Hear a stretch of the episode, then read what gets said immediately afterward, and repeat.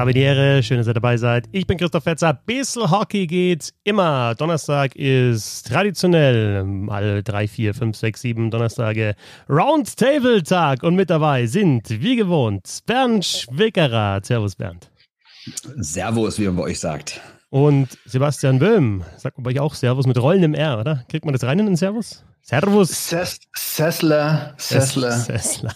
Alles klar. Schön. Äh, Roundtable. Und nachdem einer schon angekündigt hat, gleich mal dazwischen zu grätschen, weiß ich gar nicht, äh, gebe ich dir gar nicht die Möglichkeit, mich zu unterbrechen, sondern ähm, lass dich gleich jetzt hier ins Leere grätschen eigentlich, Bernd. Überhaupt nicht, sondern wir starten jetzt sofort mit der ersten, mit der einzigen Frage auch aus dem schönen NHL Records Book. Damit wir direkt auf Temperatur kommen, kriegt ihr eine Frage. Und die Frage lautet, der Rekord, äh, den hält Gordy Howe. In wie viel Saisons hintereinander gehörte er zu den Top 10 Scorern der NHL?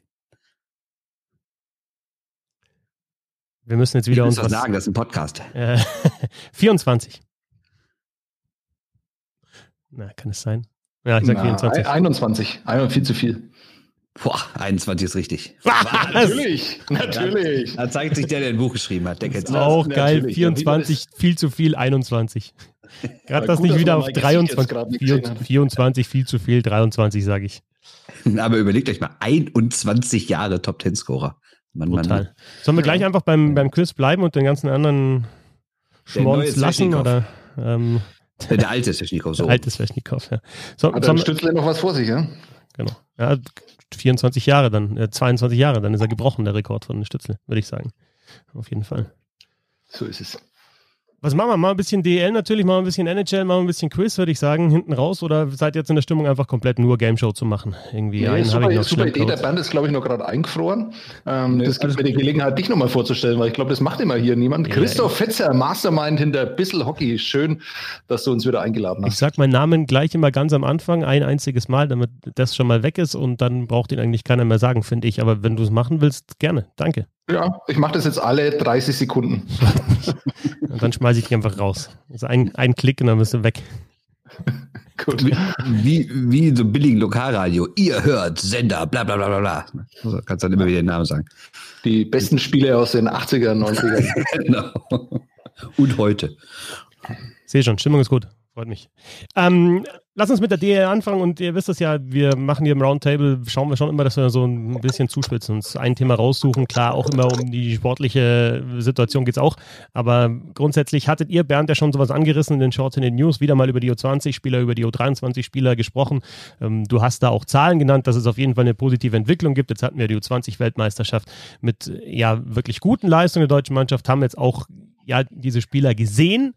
Und ähm, jetzt ist es doch wieder so, dass einige Mannschaften, Augsburg angefangen mit Abbott, mit Christo, die Kölner Hai, ich weiß gar nicht, ist jetzt äh, Ferraro schon offiziell, aber Zelewski haben sie geholt.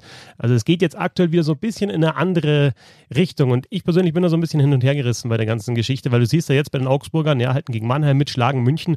Also auf einmal mit ein, zwei Spielern mehr läuft es dann auch besser. Vielleicht brauchst du diese Spieler auch, um mitzuhalten in der Liga. Ich finde es aber trotzdem andererseits wieder schade, dass zum Beispiel jetzt Augsburg habe ich halt gesehen am Sonntag und da habe ich mich zum Beispiel auf den, auf den älteren Eisenmenger habe ich mich gefreut und der spielt halt dann vierte Reihe und spielt halt dann mit Miller und Blobacher vierte Reihe und die, die, die fallen schon ein bisschen auf, wenn sie auf dem Eis sind, aber natürlich nicht so, wie wenn sie mit einem, mit einem LeBlanc oder was sie sich in einer Reihe spielen. jetzt kriegen sie halt dann wieder 10 Minuten Eiszeit, äh, Eiszeit statt 14 Minuten. Und klar ist Augsburg besser, kann besser mithalten. Aber irgendwie verstehe ich es trotzdem nicht, warum man diesen Kurs dann nicht durchzieht, die komplette Saison. Hm. Andererseits, das ist schon wieder hin und her gehüpft, willst du natürlich nicht jedes Spiel verlieren oder willst nicht, was ich, Ergebnisse haben wie 0-7, wie zum Beispiel auch die Düsseldorfer AG beim Magenta Sport Cup, als am Anfang halt U20-Spieler drin gehabt hat. Also das ist irgendwie ein, ich komme da auf keinen Nenner, ehrlich gesagt, was jetzt, was jetzt da der richtige Weg ist. Ja, aber das ist doch genau der Punkt. Okay, bitte. Ich schon, auch wenn der Band angesprochen war, aber ich komme da schon auf einen Nenner, weil du halt einfach, wie immer, und das ist halt das Anstrengende an diesem Ding, was wir Leben nennen, dass du halt immer differenzieren musst. Und äh, du musst bei jedem einzelnen Fall genau hinschauen und so pauschal kannst du das halt alles nicht sagen. Also ich glaube auch, dass er Eisenmenger äh, wahrscheinlich in der Lage ist, halt äh, oder zumindest die Gelegenheit bekommen sollte, in vorderen Reihen zu spielen und halt nicht nur in, der, in den hintersten Reihen. Ich habe ihn zweimal gesehen dieses Jahr, rum zu rumpeln. Der macht noch Fehler, der ist noch ziemlich roh, aber ich glaube, dass der äh, nicht in die vierte Reihe hingehört und äh, nicht dahin gehört, dass er halt einfach irgendwie, wobei es ja eh Quatsch ist. Also wer gehört schon in der vierte Reihe, ne? Also das äh, muss man vielleicht auch mal aufpassen. Ähm, ähm, auch da muss man ja differenzieren, weil jede vierte Reihe vielleicht eine andere Aufgabe hat. Aber ähm, dass man von diesem Staatsgeld, von diesen 800.000 Euro, die da geflossen sind, und so, so Leute wie Landon Ferraro oder äh, Zalewski oder auch in Nürnberg, äh, muss man ja auch so sehen, äh, gibt es ja auch einen Tyson McLellan, ähm, holt, ähm, die der Liga und äh, den Vereinen ja eher wenig bringen. Ähm, das sehe ich auch weiterhin kritisch. Aber wenn du natürlich so Leute wie Matt White oder Arthur Skulder oder Spencer Abbott oder Danny Christo jetzt zu diesem Zeitpunkt in die Liga holen kannst, die normalerweise äh, vielleicht noch zwei Jahre gewartet hätten, bis sie dann auch mal in die DL gekommen wären, ähm, das bringt die Liga und bringt natürlich die Vereine auch weiter und bringt dann äh, wahrscheinlich auch die Talente weiter, die dann die Möglichkeit haben, mit solchen Leuten dann eventuell zusammenzuspielen. Und darum geht's eben immer. Wenn Spieler, die 16 bis 23 sind, ähm, die Veranlagung haben, in den vorderen Reihen zu spielen, dann sollen die auch Scoring-Aufgaben übernehmen. Und Spieler, die eben eher dazu gedacht sind, ähm, in ihrem 40-Sekunden-Schiff rauf und runter zu rennen und allen auf die Nerven zu gehen, die sollen dann vierte Reihe spielen, je nach ihrer Veranlagung. Und das ist das, was sich in der DL halt ändern sollte. Wenn du jemanden hast, der äh, scoren kann, dann muss der vorne spielen und zwar mit den Top-Leuten. Und das äh, passiert ja auch in den letzten Jahren. Da hat sich schon sehr verändert äh, in der DEL. Also äh, natürlich ist es immer größerer Luxus, sowas in Mannheim zu machen, aber dass Stützle halt von vornherein diese Möglichkeit hatte, sein Talent da so zu zeigen, weiß ich nicht, ob es das vor zehn Jahren gegeben hätte. Aber Stütze vielleicht schon, weil der einfach so überragend gut ist. Aber ich habe was anderes. Ähm, ich habe nämlich nur eine Zahl, die Fetzis äh, Rand hier einfach mal komplett aushebelt. Das ist kein ähm, Rand, das war, ich habe auch dreimal Aber gesagt und mich schon gefreut, dass der Sebastian auch viermal Aber gesagt hat oder dreimal. Äh, also an den ersten fünf Spieltagen gab es in der DEL vier U20-Spieler mit mindestens zehn Minuten Eiszeit. Und man würde ja eigentlich denken, jetzt wurde nachverpflichtet, jetzt sind es weniger, aber am sechsten und siebten Spieltag gab es schon neun U20-Spieler mit zehn Minuten Eiszeit. Das heißt, klar, die kamen dann auch von der U20-WM, aber nur, weil jetzt manche Vereine und oder fast so gut wie fast jeder Verein nochmal irgendwie einen älteren Spieler nachverpflichtet hat und dafür vielleicht der ein oder andere junge Spieler weiter da hinten gerutscht ist, heißt nicht, dass nicht auch junge Spieler dazu gekommen sind in den letzten zwei Wochen. Also ne, es ist trotzdem immer noch so, dass die relativ viel Eiszeit kriegen. Zwar vielleicht nicht jeder Einzelne, aber im, im großen Durchschnitt hat sich die Zahl sogar mehr als verdoppelt. Ich finde schon mal gut, dass wir bei jungen Spielern tatsächlich jetzt auch von U20-Spielern sprechen und nicht äh, so U23 oder sogar U25 noch ein junger deutscher Spieler ist, sondern jetzt wirklich halt, wir haben jetzt auch die drei 16-Jährigen mit, mit Kechter, zu dem wird Sebastian sicherlich noch ein bisschen was sagen, weil er auch schon ein bisschen was geschrieben hat auf Twitter. Ähm, Leo Hafenrichter in Köln und auch Moritz Elias, der jüngere Elias Bruder, hat ja schon gespielt in Nürnberg, also wirklich drei 16-Jährige. Äh, vor ein paar Jahren gedacht hast, ja, das machen die Finnen, aber in Deutschland kannst du vergessen, dass sogar ein 18-Jähriger vier sagt, wo ist der vierte? Fünf. Nee, nee, ich wollte jetzt gleich ein Bein stellen. Ich wollte ja, nicht reingrätschen, weil es in der Eishockey-Podcast, sondern wollte dir einen, einen Slew-Food äh, machen. Das, das, mit diesen, das mit diesen 16-Jährigen, äh, ich finde, da muss man echt aufpassen. Also Leo Hafenrichter hat, glaube ich, 18 Sekunden ja. Eiszeit. Äh, im, im Schnitt. Also ähm, das hört sich cool an. Man hat dann, acht, man hat dann 16-Jährigen aufs Eis geschickt, aber äh, wirklich gespielt hat er nicht. Und, ja, äh, bei, ganz kurz, da kann ich nur einen Satz zu sagen. Das war ja. ja. das große Thema vor dem ersten Spieltag Köln gegen Düsseldorf, ne, dass da irgendwie so, so junge Spieler eingesetzt werden und die Haie, die haben ja gar kein Geld und müssen auf die, und die werden richtig Eiszeit kriegen. Und ich habe extra darauf geachtet und ich glaube, der eine von denen hatte einen einzigen Wechsel im ganzen Spiel. Genau. Und äh, ich würde das gern sehen, weil Leo Hafenrichter kommt ja auch aus Nürnberg und äh, natürlich verfolgt man die so ein bisschen genauer dann auch.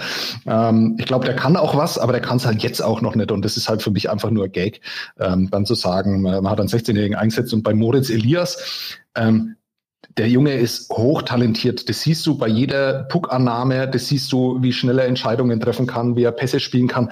Aber der ist 16, der sieht aus wie ein Kind. Der hat in der DL auch noch nichts verloren. Also das muss man auch, man muss es immer relativieren und man muss immer den Einzelfall sehen. Ich glaube, die äh, ich verstehe es, dass sie im Moment die Möglichkeit bekommen, die sollen trainieren, weil sie nämlich sonst gar nicht die Möglichkeit haben zu trainieren. Darum geht's ja auch hauptsächlich. Die haben äh, die Möglichkeit zu spielen. Also bringt sie es natürlich weiter, wenn, sie, wenn man das mit der Schule und alles auf die Reihe kriegt, dass die mit einer DL-Mannschaft trainieren und vielleicht auch hier und da mal einen Wechsel bekommen, dann ist es top. Aber man braucht da jetzt, glaube ich, nicht so ein Riesending draus machen. Die sollen sich ganz normal entwickeln, die sollen Verantwortung übernehmen, die sollen in allen äh, Situationen dann spielen, aber auf dem Niveau, wo sie hin können. Und ich sag, äh, also Hafenlichter habe ich noch gar nicht gesehen. Da muss man auch sehr genau hinschauen, dass man diese 18 Sekunden einfach nicht verpasst. Ähm, aber Moritz Elias, es ist eine große Freude, ihm zuzuschauen, aber ich bin der Meinung, der hat in der DEL einfach noch nichts verloren. Von seinem Talent her schon, von seinem Körper her noch nicht. Und Kechter? Genau, das ist ein guter Punkt. Also auch das mit der Schule, was du gerade angesprochen hast. Ne? Erinnert euch, vor ein paar Wochen gab es ja in der Fußball Fußball-Bundesliga bei Borussia Dortmund. Wie heißt der Mukoku, dieses Supertalent, ja. wo dann alle gesagt haben, endlich wird er 17 und dann wieder der gehypt wurde und dann gab es direkt die Kritiker, die gesagt haben, oh, bleib doch mal locker, der ist doch so jung, keinen Druck aufbauen und ist der körperlich überhaupt so weit und sowas. Und in der DEL war es genau andersrum, die Diskussion, oh geil, 16-Jähriger und noch ein 16-Jähriger und noch einer, oh, das ist geil, am besten spielen alle nur noch mit 16-Jährigen. Da dachte ich mir auch so, hm, äh, vielleicht muss man die ja auch so ein bisschen schützen, was den Druck angeht. Vielleicht muss man die auch ein bisschen schützen, was so die berufliche Perspektive angeht, weil die können halt jetzt auch nicht, also in manchen Standorten können sie das schon, weil es da so Kooperationen gibt, aber halt nicht in allen Standorten kann ein 16-Jähriger einfach mal morgen die Schule sausen lassen und auf dem Eis stehen. Ja, und da sollte man auch mal ein bisschen drauf achten, finde ich. Bei aller Abfeierei, ja, schön, junge Spieler, alles gut, aber die haben auch noch ein Leben neben dem Eishockey. Ne? 16 ist Mukoko, also man muss, muss 16 sein, um in der Bundesliga zu spielen, Oder tatsächlich. So, ja, ja, genau. genau. Aber also du hast dich, glaube ich, in deinem Leben auch noch nicht viel mit Fußball beschäftigt, insofern ist, äh, ist okay. Ein bisschen mal, aber. ähm, Kechter, äh, Sebastian, das ist der dritte 16-Jährige und äh, ich, ich, pflichte euch ja bei, dass es teilweise vielleicht Marketing-Gags sind und es noch nicht reicht, aber überlegt mal, vor zehn Jahren, ein 16-Jähriger, da hätten alle gelacht und gesagt, der soll nur Knödel essen und in den Kraftraum gehen und, und Schlittschuh laufen und trainieren. Bei Leubel zum Beispiel weiß ich noch, ja, da hieß es vor Jahren noch, der ist körperlich nicht stark genug. Ja, aber technisch hat er es anscheinend drauf und trotzdem wurde er halt nicht eingesetzt, als er körperlich noch nicht stark genug war, beziehungsweise sich dann vielleicht hätte er an dieses Niveau gewöhnen können, auch was das Tempo anbelangt hat und, und, und Härte und so weiter. Oder mal zu sehen, okay, da muss ich hin körperlich, damit ich mitspielen kann. Und jetzt sehen das halt die, die Jungs mit 16, 17, 18 schon und sagen, okay, vielleicht reizt noch nicht, aber dann, dann weiß ich, okay, da muss ich noch zulegen. Muss ich aber auch ein bisschen korrigieren, weil Ausnahmetalente gab es immer. Erinnert euch mal an so einen Marcel Gottsch, an so einen Markus Sturm. Die haben auch alle schon mit 17 DE gespielt, weil die einfach so überragend gut waren. Und Greie SS auch, ne? Also wie, ja. wie jung war der im Tor? Äh, äh Grei, Grei zwischen 33 und 45 irgendwas. Ich weiß nicht genau. Bin ich ganz sicher.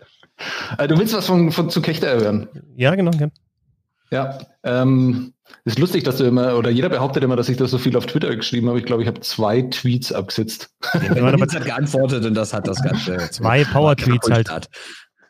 Ähm, das Lustige ist nämlich, äh, während des Spiels siehst du halt einfach, dass der immer den Kopf oben hat, dass der das Spiel, das ganze Spielfeld überblickt, dass der lange Pässe spielen kann, dass er schnelle Pässe spielt, dass das Umschaltspiel tatsächlich an dem Tag der Eiszeigers besser war und, äh, und es lag auch an Roman Kechter, 16 Jahre alt.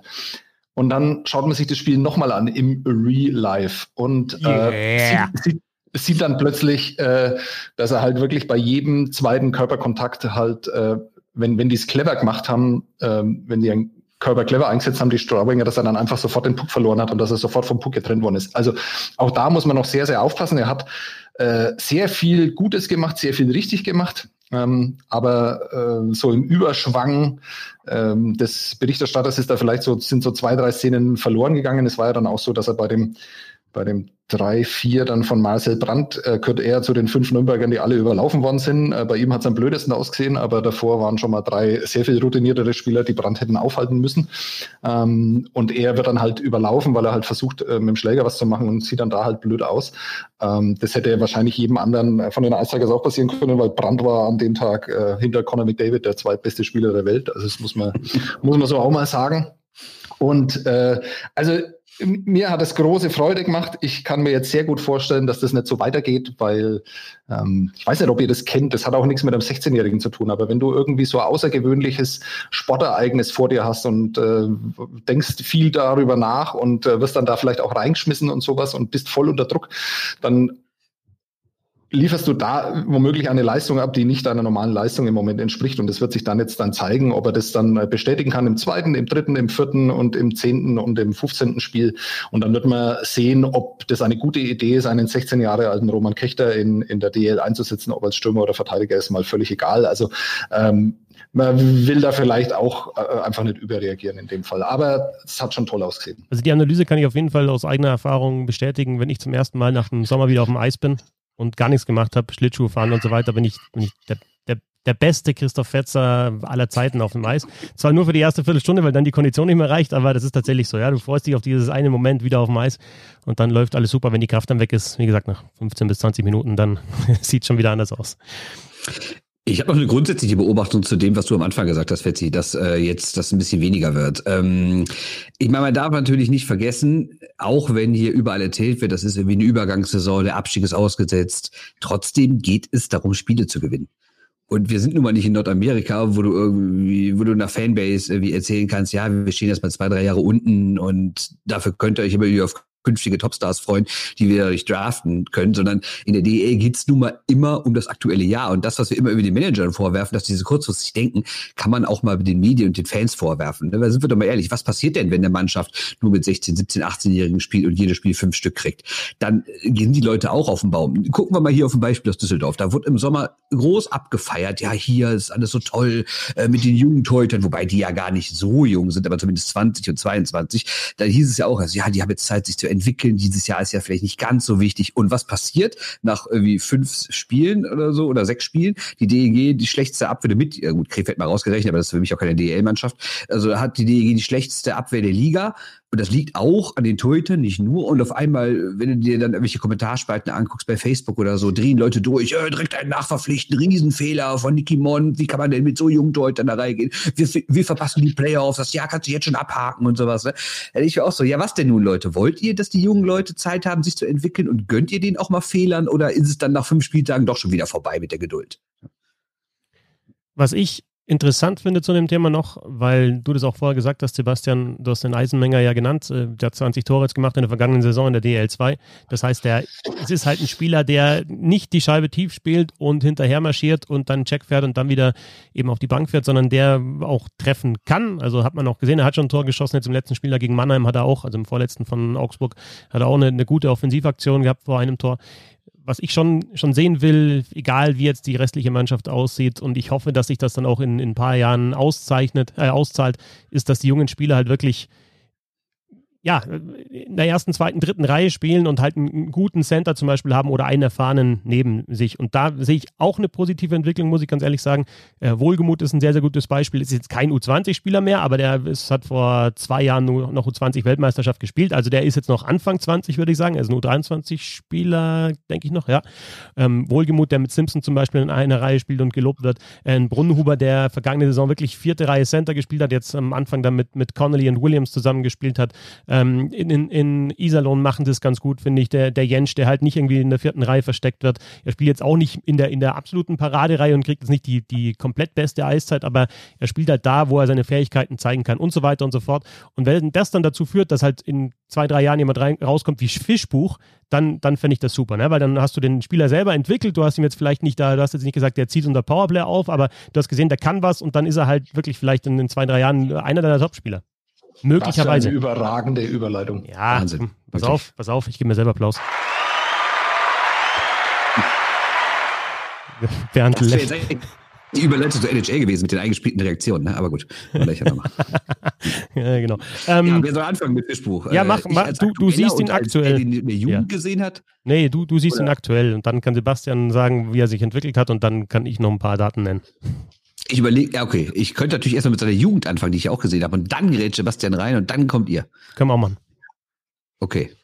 Also, ich kenne ihn natürlich wirklich schon aus DNL-Zeiten, weil das eine Phase war, wo wir relativ viel DNL geguckt haben. Und äh, da war der wirklich absolut dominant. Ne? Der war damals schon viel schneller als alle anderen, ist wirklich von hinten allein durchgegangen. Ich habe mir gerade nochmal Zahlen aufgeschrieben. Der hat in zwei Saisons, 2009, 10 und 2010, 11, hat er in 86 Spielen 118 Punkte gemacht, 51 Tore. Also der hat echt mehr als jedes zweite Spiel getroffen, in manchen Spielen zwei, drei Tore gemacht. Und dann kam natürlich die Phase, ihr erinnert euch, 2012, Metro-Ausstieg bei der DEG, kein Geld mehr da. Und dann hieß es auf einmal, ja, wir müssen auf junge Leute setzen, so notgedrungen. Und dann kam er hoch, äh, damals mit Preibisch und Strodel zusammen. Das gab dann immer diesen, dieses alte, ausgelutschte Wort von den jungen Wilden, hieß es dann da immer. Und äh, da war er auch noch ganz okay, aber irgendwann gab es dann Ärger. Das ist jetzt nie so offen kommuniziert worden, aber es hieß dann mal so durch die Blume, naja, der sei nicht der trainingsfleißigste. Christoph Kreuzer sei nicht ganz so zufrieden mit dem, wie er sich so gibt. Er würde sich zu sehr auf sein Talent verlassen und dann, ja, irgendwann war er auch weg und ist dann relativ frustriert nach Berlin gegangen, war im ersten Jahr da sogar noch ganz okay.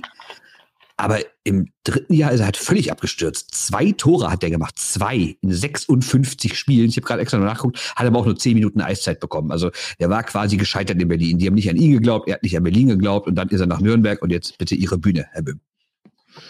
Und da ist er auffallen, weil er gleich in der Vorbereitung Powerplay gespielt hat. Und zwar mhm. nicht da, wo Stürmer generell spielen, sondern einfach mal an der blauen Linie und sich jeder gedacht hat, okay, Dieser Kurt Kleinendorst ist vielleicht auch schon ein bisschen älter oder vielleicht irgendwie einen Spieler verwechselt oder Nummern verwechselt. Und da steht plötzlich der, der designierte Fördereinstürmer steht an der blauen Linie. Super Idee. Und es kam natürlich auch so ein bisschen daher, dass äh, Kleinendorst Chris Summers mitgebracht hat, der sein ganzes Leben lang so ein bisschen ein Shutdown-Defender war, sehr beweglich, äh, robust, aber halt nach vorne nichts anderes machen musste, als den Puck irgendwie hinter, hinterm Tor dem Stürmer überlassen, der dann da vorbei cruised. Ähm, und der sollte ja Powerplay eigentlich spielen in Nürnberg. Und dann hat man relativ schnell gesehen, ups, das kann der gar nicht. Und so kam Daniel Fischbuch äh, zu diesem Job. Und das ist ja das, das Erste, wo er dann so wirklich aufgefallen ist, wo man sich gedacht hat, okay, der kann den Puck verteilen. Ähm, der hat jetzt äh, keinen Mordsschlagschuss, aber der weiß ziemlich genau, wo er hinschießt und einen ziemlich cleveren Schlagschuss und vor allem trifft er gute Entscheidungen. Und ähm, so hat es dann begonnen. Und dann hast du irgendwann gesehen, okay, der Junge ist sauschnell, ähm, der kann den Puck extrem gut halten. Ähm, Aufbauspiel braucht man im Prinzip nicht, wenn er den Puck hat, äh, weil das macht er dann von allein. Ähm, und man hat immer drauf gewartet, und das ist ja jetzt auch so ein Phänomen, ähm, das wir, glaube ich, gleich auch noch besprechen. Der spielt drei Spiele gut, spielt sechs Spiele gut, spielt zehn Spiele gut und man denkt sich immer, so und jetzt ist dann irgendwann vorbei, weil man ja solche Dinge auch schon mal gesehen hat, wo Spieler irgendwie mal zwei Wochen lang angedeutet haben, dass sie wirklich gut sein können, aber das dann halt einfach nicht konstant spielen können. Der hat aber das ganze Jahr konstant gespielt und das in gar nicht äh, in so einer einfachen Saison, also mit vielen Verletzten und äh, die Eiszeiger ist auch so ein bisschen hinter den Erwartungen zurückgeblieben, ob, ob dieser vielen Verletzten. Und der war halt einer, der von vorne bis hinten einfach Verantwortung übernommen hat. Ähm, und ich glaube, dass er gar kein so Typ ist, der irgendwie so auftritt, also auch, auch intern, vor allem dann nach außen. Also Interviews sind wirklich äh, ja, also es ist immer schwierig da zu sagen, wir erwarten halt einfach immer mehr. Äh, man muss da auch vorsichtig sein. Es gibt halt Menschen, die einfach da auch keinen Bock drauf haben oder die es halt einfach nicht wollen, auch nicht können. Ähm, er war immer freundlich, aber es kam halt einfach wenig dabei rum bei den Interviews. Damit äh, reiht er sich aber in 60 Prozent, glaube ich, der DL-Profis ein, wo die halt auch alle nichts erzählen. Und ähm, also es war einfach eine überragende Saison von vorne bis hinten. Das Einzige, äh, was ich mir noch gedacht habe, und äh, da bin ich jetzt gespannt, ob sich dieser Eindruck dann irgendwie in Düsseldorf fortgesetzt hat, ist, dass er zum Schluss zum Teil, also man meinte das so, ähm, dass er äh, manchmal überzogen hat. Also dass er, der hat mhm. schon immer noch gute Entscheidungen getroffen, hat auch den Puck eigentlich immer richtig lang gehalten und dann im richtigen Moment äh, gepasst. Also er kann das schon alles, aber es gab eben diese Momente, wo er dann irgendwie zu viel wollte, äh, zu viel versucht hat. Zumindest hat es nach außen so aussehen. Vielleicht muss man sich aber als Beobachter auch an solche Spieler einfach gewöhnen, ähm, die dann halt einfach äh, in jedem Wechsel äh, auftreten, auftauchen, die natürlich dann auch äh, anfällig sind für Fehler. Ich weiß nicht, wie das in Düsseldorf ist. Alles, was ich bisher im Fernseher gesehen habe, fand ich absolut überragend. Also wirklich ein Spieler, der in jedem Shift dominant auftritt. Es ist eine absolute Freude, Freude, dem zuzuschauen. Genau so ist es. Ne? Also er ist wirklich aktuell der beste Spieler der Mannschaft, äh, wie du sagst. Ne? Er ist unfassbar schnell und die DG war ja in den letzten Jahren nicht immer so schnell. Und dann fällt so einer natürlich auf. Der ist vor allem wendig, spielt scharf Pässe, gute Pässe, hat extrem Zug zum Tor und äh, das gefällt echt gut. Aber es stimmt schon, was du sagst, dass er am Ende und gerade DEG spielt ja aktuell fast nur unentschieden. Also deswegen ist es ja am Ende immer immer knapp. Äh, ist er wirklich äh, macht er sehr viel. Man muss aber sagen, aktuell gelingt ihm halt auch alles. Ne? Er hat äh, ein Ausgleichstor geschossen gegen Wolfsburg kurz vor Schluss. Er hätte zwei Verlängerungen schon das Siegtor geschossen. Das heißt, man kann ihm jetzt auch keinen Vorwurf machen, dass er quasi zu viel versucht, weil wenn alles klappt, ne, dann ist ja alles erstmal wunderbar. Ne? Und das ist das, was ich jetzt noch auch noch äh, beitragen kann, auch nur natürlich bis jetzt in der Saison vom Bildschirm. Aber ich, ich schaue mir tatsächlich jetzt in der Saison an, wie die Tore fallen und mache mir da auch Notizen und, und führe Statistiken.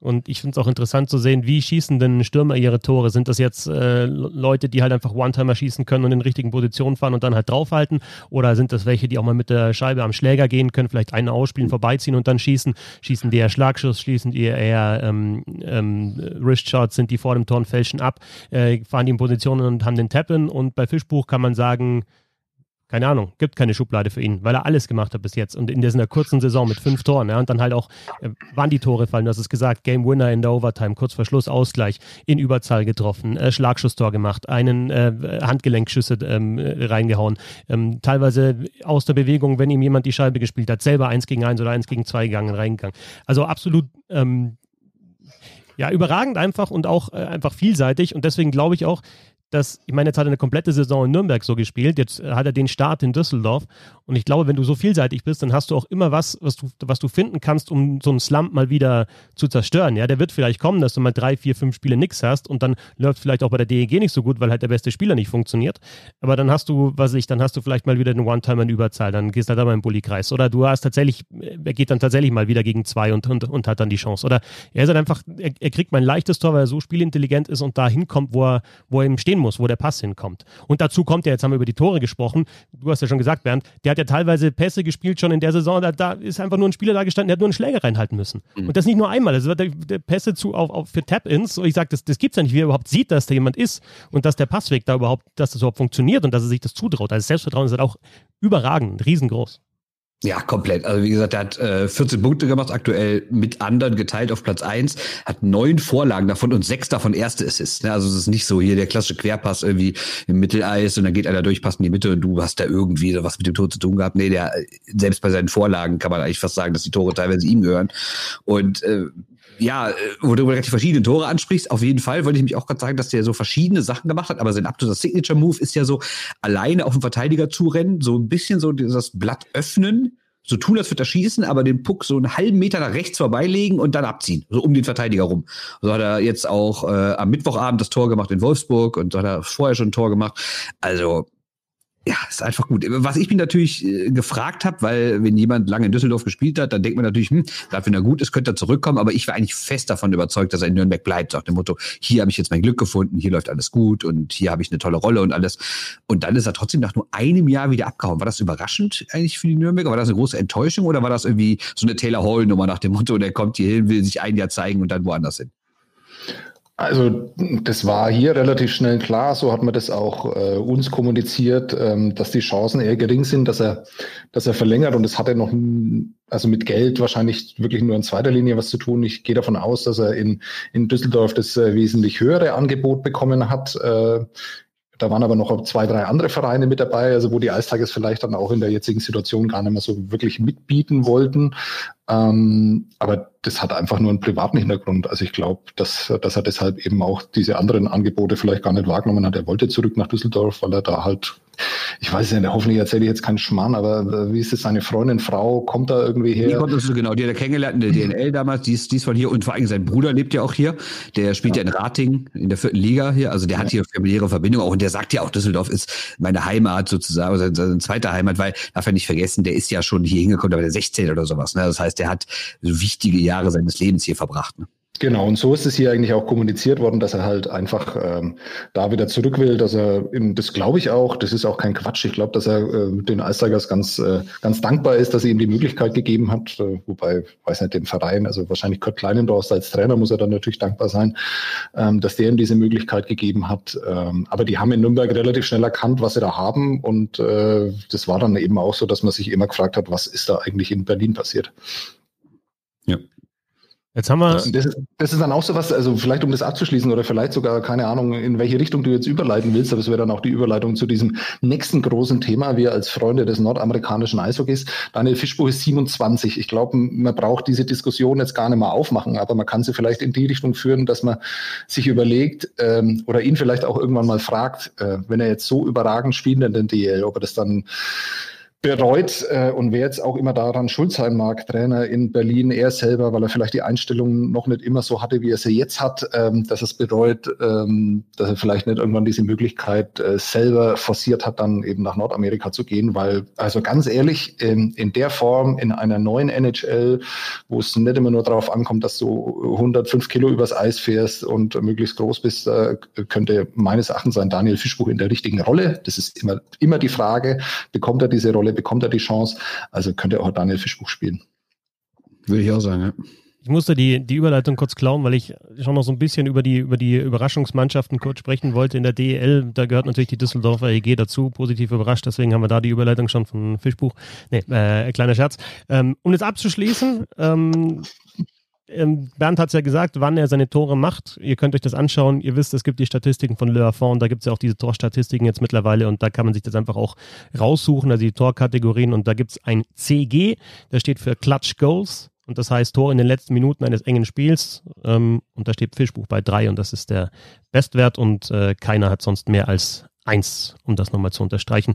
Aber äh, doch nochmal vielleicht der Blick auf, auf die komplette Liga. Sorry, Sebastian, versucht ja dann nochmal eine, eine andere Überleitung zu überlegen auf die NHL. Ähm, Iserlohn, Schwenningen, Bremerhaven sind so die, die, die drei Mannschaften, die man vielleicht teilweise auf dem Zettel hat. In Bremerhaven sowieso, Schwenningen nach dem Magenta Sport Cup, Iserlohn überhaupt nicht. Ähm, die zum Beispiel besser dastehen als Berlin, München, als auch Ingolstadt, die ja so, so gefeiert wurden ähm, mit dem Kader. Ähm, ja, und was mir aufgefallen ist bei den drei Mannschaften, natürlich, also du brauchst erstmal einen guten Torwart, um gut zu sein. Den haben sie alle drei. Du brauchst gute Special Teams. Die haben sie auch alle drei mit Abstrichen bei Iserlohn. Iserlohn ist so für mich so, ein, so, so ein bisschen ein Rätsel, weil die, die, die Advanced Stats, also die Schussstatistiken, sprechen überhaupt nicht für die Iserlohn Roosters. Also da sind sie sogar am schlechtesten in der kompletten Liga. Waren sie letztes Zahlen Jahr auch. zu dem Thema vorbereitet. Ja, ja, ja sehr schön. Ähm, aber du siehst einfach, dass, dass es ihnen halt die, also die, die hebeln diese, diese Stats einfach aus. Also was ich, Corsi, Fenwick, Torschussstatistiken, wie viel schießt man aus dem Slot, weil sie halt diese, diese erste Reihe haben mit, mit Grenier, Whitney und Bailey, die, die alles in Grund und Boden wirklich spielt und die so schnell umschaltet und die, also Statistik von Bailey ist sensationell, der, der hat ein negatives Torschussverhältnis, wenn der auf dem Eis ist, aber was die Tore anbelangt, ist der halt, ist der halt überragend, weil die Tore nicht reingehen, weil auch Jeneke hilft, obwohl der, finde ich, noch nicht so stark ist wie in der vergangenen Saison, die kriegen viele Tore, ja. aber die machen immer ihre Buden. Die machen ja vier, fünf, sechs, sieben Buden pro Spiel und dann gewinnst du halt auch mal. Vor allem machen die viele Überzeittore. Gegen Berlin haben sie, glaube ich, vier gemacht, jetzt gegen Köln auch wieder vier. Das ist natürlich krass. Ne? Aber die drei Zahlen, die ich sagen wollte, warum ich dem Iserlohner äh, Märchen vom Seiler sehe, nicht wirklich glaube äh, oder langfristig nicht glaube. PDO, also Verhältnis, ne? also Schussquote plus Fangquote deiner eigenen Goalies, 106,3 mit Abstand der beste Wert der Liga.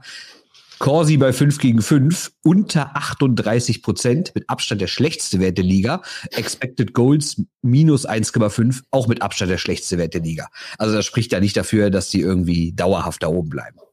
Wenn die, die erste Reihe dann vielleicht nicht mehr so heiß ist, weiß ich nicht, ob die gerade heiß läuft oder ob die einfach so gut ist. Und ähm, die Frage, die ich mir aktuell schon stelle, ist, ob ob einfach die Spielweise von Iserlohn diese, diese Statistiken ja aushebelt, zumindest äh, ein Teil. Und die Special Teams sind gar nicht so überragend. Also Powerplay ist natürlich überragend von Iserlohn, aber wenn du dir die nee, insgesamt. Die, Tore ist ganz nett. Ja, aber wenn du dir die Tordifferenz anschaust, äh, also ich schaue mir immer die Special Teams Tordifferenz an, weil es geht ja darum, mehr Tore zu schießen als der Gegner. Da sind natürlich auch die drei wieder vorn. Schwenningen, Bremerhaven und Iserlohn sind auf den Plätzen 1 bis 3, aber Iserlohn nicht ganz so stark wie zum Beispiel Schwenningen, die insgesamt in den Special Teams äh, sensationell sind und die halt auch den, den Eindruck, finde ich jetzt aus diesem Magenta Sport Cup, ähm, bestätigen, die genauso weiterspielen, die wahrscheinlich, also wissen wir die Frage jetzt Niederberger oder Eriksson, aber vielleicht hat sogar Schwenningen den besten Torwart der Liga. Ähm, ist natürlich jetzt eine kleine, ähm, kleine Sample Size, wie es so schön immer heißt. Ähm, nur ein paar Spiele, aber der hat schon gezeigt, was er kann. Und äh, einfach gut verpflichtet, spielen den Stil mit Tempo, sind in Überzahl stark, die Springs sind sensationell. Äh, sie schaffen es auch, die, die deutschen Spieler einzubinden. Also Bersten spielt auch nicht auf der, in der vierten Reihe, sondern spielt äh, vorne im Lineup, den habe ich vorher vergessen. Auch da ein Beispiel dafür, wie du halt einfach die, die Fähigkeiten von einem jungen deutschen Spieler nutzen kannst und dann eben halt vielleicht dann einen, einen Importspieler für die dritte Reihe hast. Ähm, insofern ja, sieht das, sieht das sehr, sehr gut aus. Und man muss ja auch wirklich sagen, die, die Mannschaften spielen jetzt schon das zweite Mal gegeneinander. Also wir sind jetzt auch nicht mehr früh in der Saison von dieser, von dieser Runde, ne? von dieser regionalen Runde. Ja, also ein bisschen kann man schon was sehen, ne? Also finde ich auch. Ja, das wäre die einzige Stat, die ich jetzt da noch, und die ist gar nicht so advanced, äh, sechs Spieltage. Also von wegen Sample Size. Also da, also ich, ich finde es ja super, euch zuzuhören da. Ähm, aber also es ist bei, bei Trainern ist es generell so, dass die vor dem zehnten Spieltag nie auf die Tabelle schauen, machen sie natürlich trotzdem, erzählen sie immer nur. Ähm, aber ich glaube, äh, gerade auch bei diesen Advanced Sets, also da warte ich noch mal da warte ich noch mal weitere sechs Spieltage. Ja, aber lass doch auch mal äh, bitte mal überlegen, dass wir keine normale Saison haben mit 52 Spielen, grundsätzlich weniger. Und wer weiß denn, ob nicht dann doch mal wieder drei Wochen ausfallen wegen irgendwelchen Corona-Fällen. Ne? Also theoretisch ist hier nach 15 Spieltagen Schluss und deshalb Ganz so ja. unwichtig finde ich nach sieben Spielen jetzt auch nicht die Daten. Und wir, also ja. wir gehen jetzt in der Saison Richtung Deutschland Cup, also in der normalen Saison. Muss man wirklich sagen, so was die, was die gespielten Partien anbelangt schon. Und das ist ja, ja immer stimmt, Deutschland Cup. Daher ne? kommt dieses Gefühl, dass es mich irgendwie so gar nicht interessiert. Dieses, das, das immer, immer kommt irgendwas ist da, was mich so gar nicht interessiert. Ah ja, der Deutschland Cup, genau. Kann man Krefeld so hassen.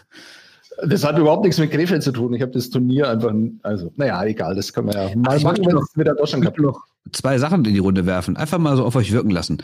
Anfang der Woche verkündigen die Krefeld-Pinguine, dass ihr äh, Geschäftsführer neue Gesellschaft, neue Investoren sucht, nicht Gesellschaft, der Investoren sucht. Drei Tage später kommt die Meldung, dass Mika Ponomaria vom KfT Uerdingen zurücktritt. Ich lasse es einfach mal im Raum. Ähm, so, Sebastian, hast du eine gute Überleitung zu NHL?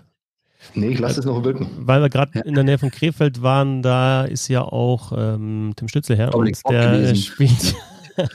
genau, Dominik Bock gewesen und der spielt jetzt nicht in der NHL. Ähm, ja, äh, die NHL ist gestartet und ihr wisst ja, wir, wir kümmern uns um die Liga und zwar sehr, sehr regelmäßig mit dem NHL-Podcast, aber nachdem jetzt eben letzte Nacht es losging und Bernd sich gerade die Augenringe so ein bisschen wegdrückt, äh, was zeigt, dass er geschaut hat, können wir natürlich schon ein bisschen über den Start äh, sprechen. Stützle hat noch nicht gespielt, letzte Nacht. Er spielt an seinem Geburtstag zum ersten Mal für die Ottawa Senators, wenn er sich nicht verletzt. Und äh, aber zwei andere Deutsche haben gespielt mit Dreiseitel und mit Kahun, haben gleich gepunktet, spielen zusammen in einer Reihe, sind offensiv stark. Das sieht äh, sehr, sehr gut aus, aber die Oilers kriegen halt wieder, wie sie wahrscheinlich oft kriegen werden in dieser Saison, so vier, fünf, äh, sechs Gegentore und verlieren das erste Spiel gegen die Vancouver Canucks. Äh, Bernd, du, du hast das, das erste Spiel auf jeden Fall mal geschaut. Äh, Flyers gegen Penguins war ja der Auftakt, dann noch ein bisschen so rein in die Nacht. Was, auf was hast du dich konzentriert oder was, was hast du gesehen? Also willst du erst über Badminton reden oder erst über ja, das, was ich wie gesehen du willst, habe? Wie du willst. Bei Badminton habe ich ehrlich gesagt nur äh, längere Wiederholungen von gesehen. Das war mir zu spät. Ja.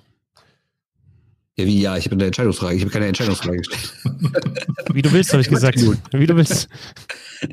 okay, dann bleiben wir erstmal bei Edmonton. Ja, äh, also ich habe natürlich dann wieder, äh, auf Twitter gibt's ja wieder schöne Screenshots schon. Da gibt's ja immer die üblichen Verdächtigen da aus Nordamerika, die sich über die Defensive lustig machen. Und da gibt's natürlich wieder geile Bilder, dass irgendwie drei Leute an der Bande festhängen und ein Gegenspieler steht völlig allein vom Torwart. Also ja, Edmonton, ich bleib dabei. Äh, überragender Sturm und der Rest ist halt nicht tauglich, um wirklich oben anzugreifen. Ne? Das hast du jetzt auch, also da ist natürlich jetzt ein ganz, ganz schmaler Ausschnitt mit einem Spiel. Aber äh, gerade wenn man keine Testspiele hatte oder wie zwei Wochen Training hatte, aber trotzdem, es deutet sich schon wieder das an, was man so denkt, ne? dass halt Edmonton wahrscheinlich in jedem Spiel sechs Tore schießen muss, um irgendwie dauerhaft Spiele zu gewinnen. Und ich weiß nicht, ob das so wirklich gelingt, auch wenn man sich so ein paar Daten anguckt von diesem ersten Spiel, sieht das nicht so gut aus. Ne? Also klar haben die viele Torschüsse, aber die Gegner haben halt, oder generell viele Schüsse, die Gegner haben aber noch mehr. Und ähm, ich weiß, ich kann immer noch nicht nachvollziehen, auch wenn ich weiß ich nicht glaube, dass Goalie gestern es wirklich schuld war. Bei einem sah aber auch wieder nicht so gut aus. Und es bleibt für mich immer noch ein absolutes Rätsel, wie man mit diesen beiden Torhütern in, die, in eine Saison gehen kann. Und wir dürfen ja nicht vergessen, Conor McDavid wird, glaube ich, wie alt ist der jetzt? 24? Und der, sag mal so, der wird noch ein paar ganz gute Jahre haben, aber 97 ist, ja ist sein Rückennummer, müsste der Jahrgang sein, also wird er jetzt 24 dieses Jahr, ja. Ja, das völlig recht. Ähm, irgendwie kommt es einem immer noch so vor, als würden da irgendwelche Jahre eines der größten Talente der vergangenen Jahrzehnte verschenkt werden. Und das, äh, obwohl ich jetzt Edmonton keine großartigen Emotionen habe, weder in die eine noch in die andere Richtung, ärgert einen das irgendwie. Du brauchst halt vor allem keinen guten Torwart, sondern einen sehr guten Torwart mit der Mannschaft, die halt einfach defensiv nicht gut spielt. Also weder die Rückwärtsbewegung der Stürmer noch eben die Verteidiger. Das ist halt einfach nicht Top-Niveau. Und dann brauchst du vielleicht halt einen Torwart, der dich da irgendwie rausreißt, also irgendwie so Richtung, keine Ahnung, Kemper, Herleback, äh, Wasilewski oder sonst was, wobei Wasilewski natürlich in einem guten Team spielt, aber siehst ja auch bei anderen Mannschaften, die vielleicht insgesamt nicht so überragend sind, wenn du einen sehr guten Torwart hast, dann kann es doch äh, funktionieren. Und wenn du offensiv vor allem die Tore machst. Ähm, was, ja, und, und warum, warum haben die Oilers keinen von diesen Torhütern einfach geholt? Ja, keine das Ahnung. Das kann doch schwer sein. Also das, das kann ja. doch nicht so schwer sein. Gerade in dem Sommer, wo so viel auf dem Markt war, ich, ich kann es nicht nachvollziehen. Naja, das war jetzt ein bisschen, also vielleicht ist es ja immer gar nicht so einfach. Armchair GM, Böhm. Der Armchair GM Böhm spricht jetzt, Achtung. Nein, das ist mir dann, also das ist mir oft einfach ein bisschen zu einfach. Äh, warum, warum? Ähm, also vielleicht fehlt uns da, und da muss ich jetzt ganz vorsichtig sein, aber aus unseren, aus unseren Schlaf- und Wohn- und Arbeitszimmern äh, in Deutschland, in Neuss, äh, am Tegernsee, nee, Schliersee, sorry, und äh, in Fürth an der Billinganlage, da fehlt uns vielleicht manchmal so ein bisschen der Einblick. Ähm, ja, aber das sage ich jetzt so ganz, ganz vorsichtig. Ganz, ganz vorsichtig. Hast natürlich nicht unrecht, aber wenn du siehst, wer alles auf dem Markt war, und du kannst mir nicht erzählen, dass keiner von diesen Torhütern es komplett ausgeschlossen hat, nach Edmonton zu kommen. Oder alle vielmehr ist komplett ausgeschlossen, nach Edmonton zu kommen. Ja, aber dann, dann lass uns doch mal zusammen drüber reden, über wen wir da reden. Wir reden über Markström, der auf dem Markt war. Ja. Wer, wer, wer, wer war noch auf dem Markt? Ja, also selbst ein, selbst ein Holtby, also ein Holtby, ja. der, der jetzt vielleicht nicht mehr in der Form seines Lebens ist und auch nicht mehr, also war er selbst in der, in der Stanley Cup-Saison nicht mehr in der Form seines Lebens, aber er ist auf jeden Fall ein Upgrade zu Koskinen und Smith, würde ich sagen. Aber, aber Markström ist doch der Einzige, der jetzt in diese Kategorie fällt, wo man dann sagen kann, okay, der kann kompensieren, dass diese Abwehr nicht vorhanden ist und dass äh, McDavid und Dreiseitel stehen bleiben, wenn sie einen Puck verlieren.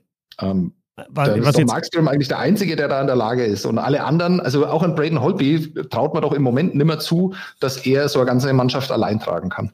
Nee, nicht alleine, aber du hättest, was, hättest dich ja auch vielleicht vorletztes Jahr schon um Robin Lehner bemühen können.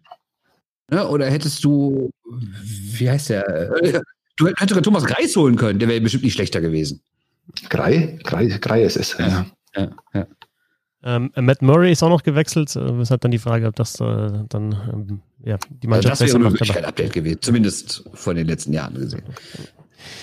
Also du hast jetzt auch wieder bisschen übertrieben mit äh, Dreiseitel und McDavid beim Stehen, wenn sie die Scheibe verlieren, so ist es ja auch nicht. Aber also das, ich glaube, das müssen wir auch bei der, bei der, bei der Dreiseitel kauen und Yamamoto-Reihe beobachten, wie es da auch nach, nach hinten dann äh, funktioniert. Oder ob die offensiv so dominant sind, dass sie sich eben die defensive Arbeit schenken können. Es ist halt einfach tatsächlich so, wir haben äh, schon mal über Dreiseitel gesprochen, als er den MVP-Award ähm, bekommen hat. Und da gab es auch Rückmeldungen, ja, jetzt seid ihr nicht so kritisch, aber auch die Leute, die ihn mehr sehen und auch die Zahlen kennen und äh, jetzt drüber sprechen, wer sind denn jetzt so die, die, die absoluten Top-Spieler auf der Position sagen bei Dreiseitel immer, die Defensivarbeit nimmt ihn aus den, was weiß ich, aus der Matthews, ähm, natürlich McDavid, äh, Crosby, McKinnon-Kategorie einfach raus auf der Center-Position. Ist einfach so. Ähm, extrem kleine Sample Size. Vorhin habe ich das andere Beispiel, es fällt mir nur gerade ein. Ich kann mich an ein Bubble-Spiel erinnern, wo die, wo die Oilers fünf Tore bekommen haben. Und bei jedem dieser fünf Tore haben McDavid oder Dreiseitel den Puck relativ einfach verloren in der Offensivzone. Und damit meine ich jetzt gar nicht das, das Arbeiten nach hinten, ähm, sondern ich meine das, wie, wie einfach sie da die Pucks äh, weggeschmissen haben. Natürlich, ähm, das ist eine Endlos-Diskussion, die man da führen kann. Ich möchte bei, bei beiden Spielern möchte ich nichts wegnehmen. Das sind überragende Eishockeyspieler. Aber ähm, wenn du die so frei wirken lässt, wie man sie in, in Edmonton wirken lässt, dann musst du Absicherungen äh, dafür sorgen. Und da sehe ich die noch weit davon entfernt, weil äh, Kyler Yamamoto das ganz sicher nicht äh, ist, weil der eher in, die, in dieselbe Richtung geht. Und ich glaube, da ist diese Mannschaft vor allem auch im Sturm überhaupt nicht so gebaut, dass das funktionieren kann. Guter Punkt, ja. Ja gut, es, es hieß ja vor also als die großen Diskussionen waren, ob Dreiseitel ein würdiger MVP ist, dann hieß es ja auch mal, da kam das Standardargument, der ist defensiv zu schwach und dann hat doch, ich weiß gar nicht mehr, wer es war, aber auch einer von diesen relativ bekannten NHL-Analysten, der, der auch viel so Advanced Stats benutzt und der hat dann auch so erzählt, äh, ja gut, wenn du aber natürlich auch eine ganz andere Aufgabe hast in dem Team und wenn es deine Aufgabe halt ist, äh, auch mal mutige Sachen dazwischen zu springen, irgendwie und ganz offensiv drauf zu gehen und vielleicht einen Pass abzufangen. Und wenn es klappt, bist du der Held, weil du wieder ein Tor geschossen hast. Aber es klappt dann auch zwei, dreimal nicht im Spiel und dann haben die Gegner hinten irgendwie ein 3 auf 2 oder 2 auf 1. Das darf man natürlich auch nicht vergessen, weil wir kennen natürlich seine konkrete Rolle gar nicht, die der Trainer dem sagt. Und ich gehe aber trotzdem mal davon aus, dass der dem auch schon mitteilt, hm, riskier mal was, weil wir brauchen einfach Tore. Ja. Also auf jeden Fall werden die Oilers ihre Spiele eher über die Offensive gewinnen, wenn sie sie gewinnen. Powerplay wird immer noch gut sein. Also es kann schon auch funktionieren, dass du ein paar Siege halt einfach holst, indem du 6-4 gewinnst, aber langfristig ist halt die Frage, ob das dann, ob das so hinhaut. Ansonsten noch aus letzter Nacht, ähm, ja, Tampa Bay hat jetzt nicht so gewirkt, als würde Kutscherow so wählen, weil jetzt Stamkos auf einmal wieder da ist und halt auch die Bude macht und das Assist und natürlich fehlt Kutscherow. Hm? äh, weil Stamkos auch die, ist halt die Frage, ob das jetzt ob er wieder komplett der Alte ist, aber es hat so zumindest in, in vielen Situationen so gewirkt und der Schuss ist anscheinend auch da bei Steven Stamkos. Äh, cool fand ich, dass ähm, dass äh, Oskar Lindblom getroffen hat, der ja eine Krebserkrankung hatte, auch Nolan Patrick hat getroffen für die Philadelphia Flyers, der der lange ausgefallen ist, ja Nummer zwei Pick, aber der Migräne-Probleme gehabt hat und wenn Migräne Kopf, dann ist, weiß man schon immer, woher das herkommen kann. Ich weiß nicht, ob es in dem Fall tatsächlich auch ähm, so diagnostiziert wurde, dass es eben von, von einer Kopfverletzung kommt. Und ähm, ansonsten noch äh, ganz geil, finde ich, äh, Höglander bei den Vancouver Canucks und das ist, glaube ich, ein Team. Insgesamt diese, diese North Division, nicht nur, wir haben ja in der Vorschau schon drüber gesprochen, ja, Kanada toll, aber das ist halt auch eine Division, in der es halt einfach abgeht, ne? weil die, die meisten Mannschaften sehr gut offensiv sind und vielleicht nicht so gut verteidigen können. Also Vancouver ist spektakulär und, und, und Edmonton ist spektakulär und die Maple Leafs, natürlich haben wir noch gar nicht drüber gesprochen, sind spektakulär und die Canadiens, aber die, die schießen halt, halt auch oft alle vier, fünf Tore und kriegen aber genauso viele oder eins mehr. Insofern äh, glaube ich. Höglander, ja. richtig geiler Spieler. Also äh, in, in alle Richtungen auch einer, der richtig auf die Nerven gehen kann, der mal volle Aussätze hat, äh, wo man sich dann wirklich empören kann, wie bescheuert Eishockeyspieler so sein können, aber halt auch ähm, überragend. Und irgendjemand auf Twitter, ich habe es leider vergessen, sorry, äh, jemand, ähm, der das äh, wesentlich genauer und differenzierter beobachtet als ich, hat er dann auch geschrieben, dass der in seinem ersten NHL-Spiel äh, in einer besseren Rolle gespielt hat, als er in, in Schweden gespielt hat in der Liga. Und da hat er ja schon ganz vernünftig gescored. Also das ist so einer, ähm, und das weiß ich natürlich nur alles, weil ich in, meinem, in meiner Fantasy-Mannschaft habe. Also in, äh, und zwar vor drei Jahren oder vor zwei Jahren so selber gedraftet und da verfolgt man die dann natürlich immer ein bisschen genauer. Also der kann richtig Spaß machen und hat halt einfach die Möglichkeit, da jetzt in den Top 6 zu spielen. Ähm, also mit Horvath äh, und Tanner Pearson, das ist jetzt nicht der schlechteste Start für einen Rookie. Gute Überleitung. Äh, also eigentlich war Fetzis Überleitung schon gut mit Canadiens und Defensive. Äh, ich war natürlich schwer beeindruckt von Alexander Romanov. Ähm, ich meine, war erst in allen Situationen auf dem Eis und dann gab es direkt in Überzahl so eine Situation, wo er recht mutig irgendwie an der blauen Linie lang gegangen ist. Fand ich echt gut. Äh, überragender Pass vor dem 1-3 ich muss aber zugeben, ich habe auch nur die ersten beiden Drittel gesehen, dann hat es mir gereicht und da auch da hat er schon ein paar Wackler drin gehabt und jetzt hat ja Ryan Lambert, glaube ich, getwittert irgendwie, dass er so eine extrem schlechte Expected Goals Wert hatte und dass er, dass er, dass er diesen Hype lächerlich findet um den, weil er einen guten Pass gespielt hat. Und muss ich natürlich sagen, ja, der Wert war nicht gut, Corsi-Wert ist dazu aber echt gut, muss man sagen, deutlich über 50, also ähm, ich würde sagen, bleiben wir mal in alle Richtungen locker. Ne? Also das ist auf jeden Fall ein Riesentalent und da kann was draus werden. Aber ein guter Pass ist noch keine Karriere. Aber genauso gut ist, aber genauso gut ist ein äh, ein schlechter Expected Goals Wert jetzt aber auch bitte nicht, äh, dass der gar nichts kann und völlig überhyped ist. Ne? Also der Romanov ist quasi der Kechter der NHL. Ungefähr so, ja. Das stimmt. Ja. Hast du da auch Expected Goals bei Kechter? Nee.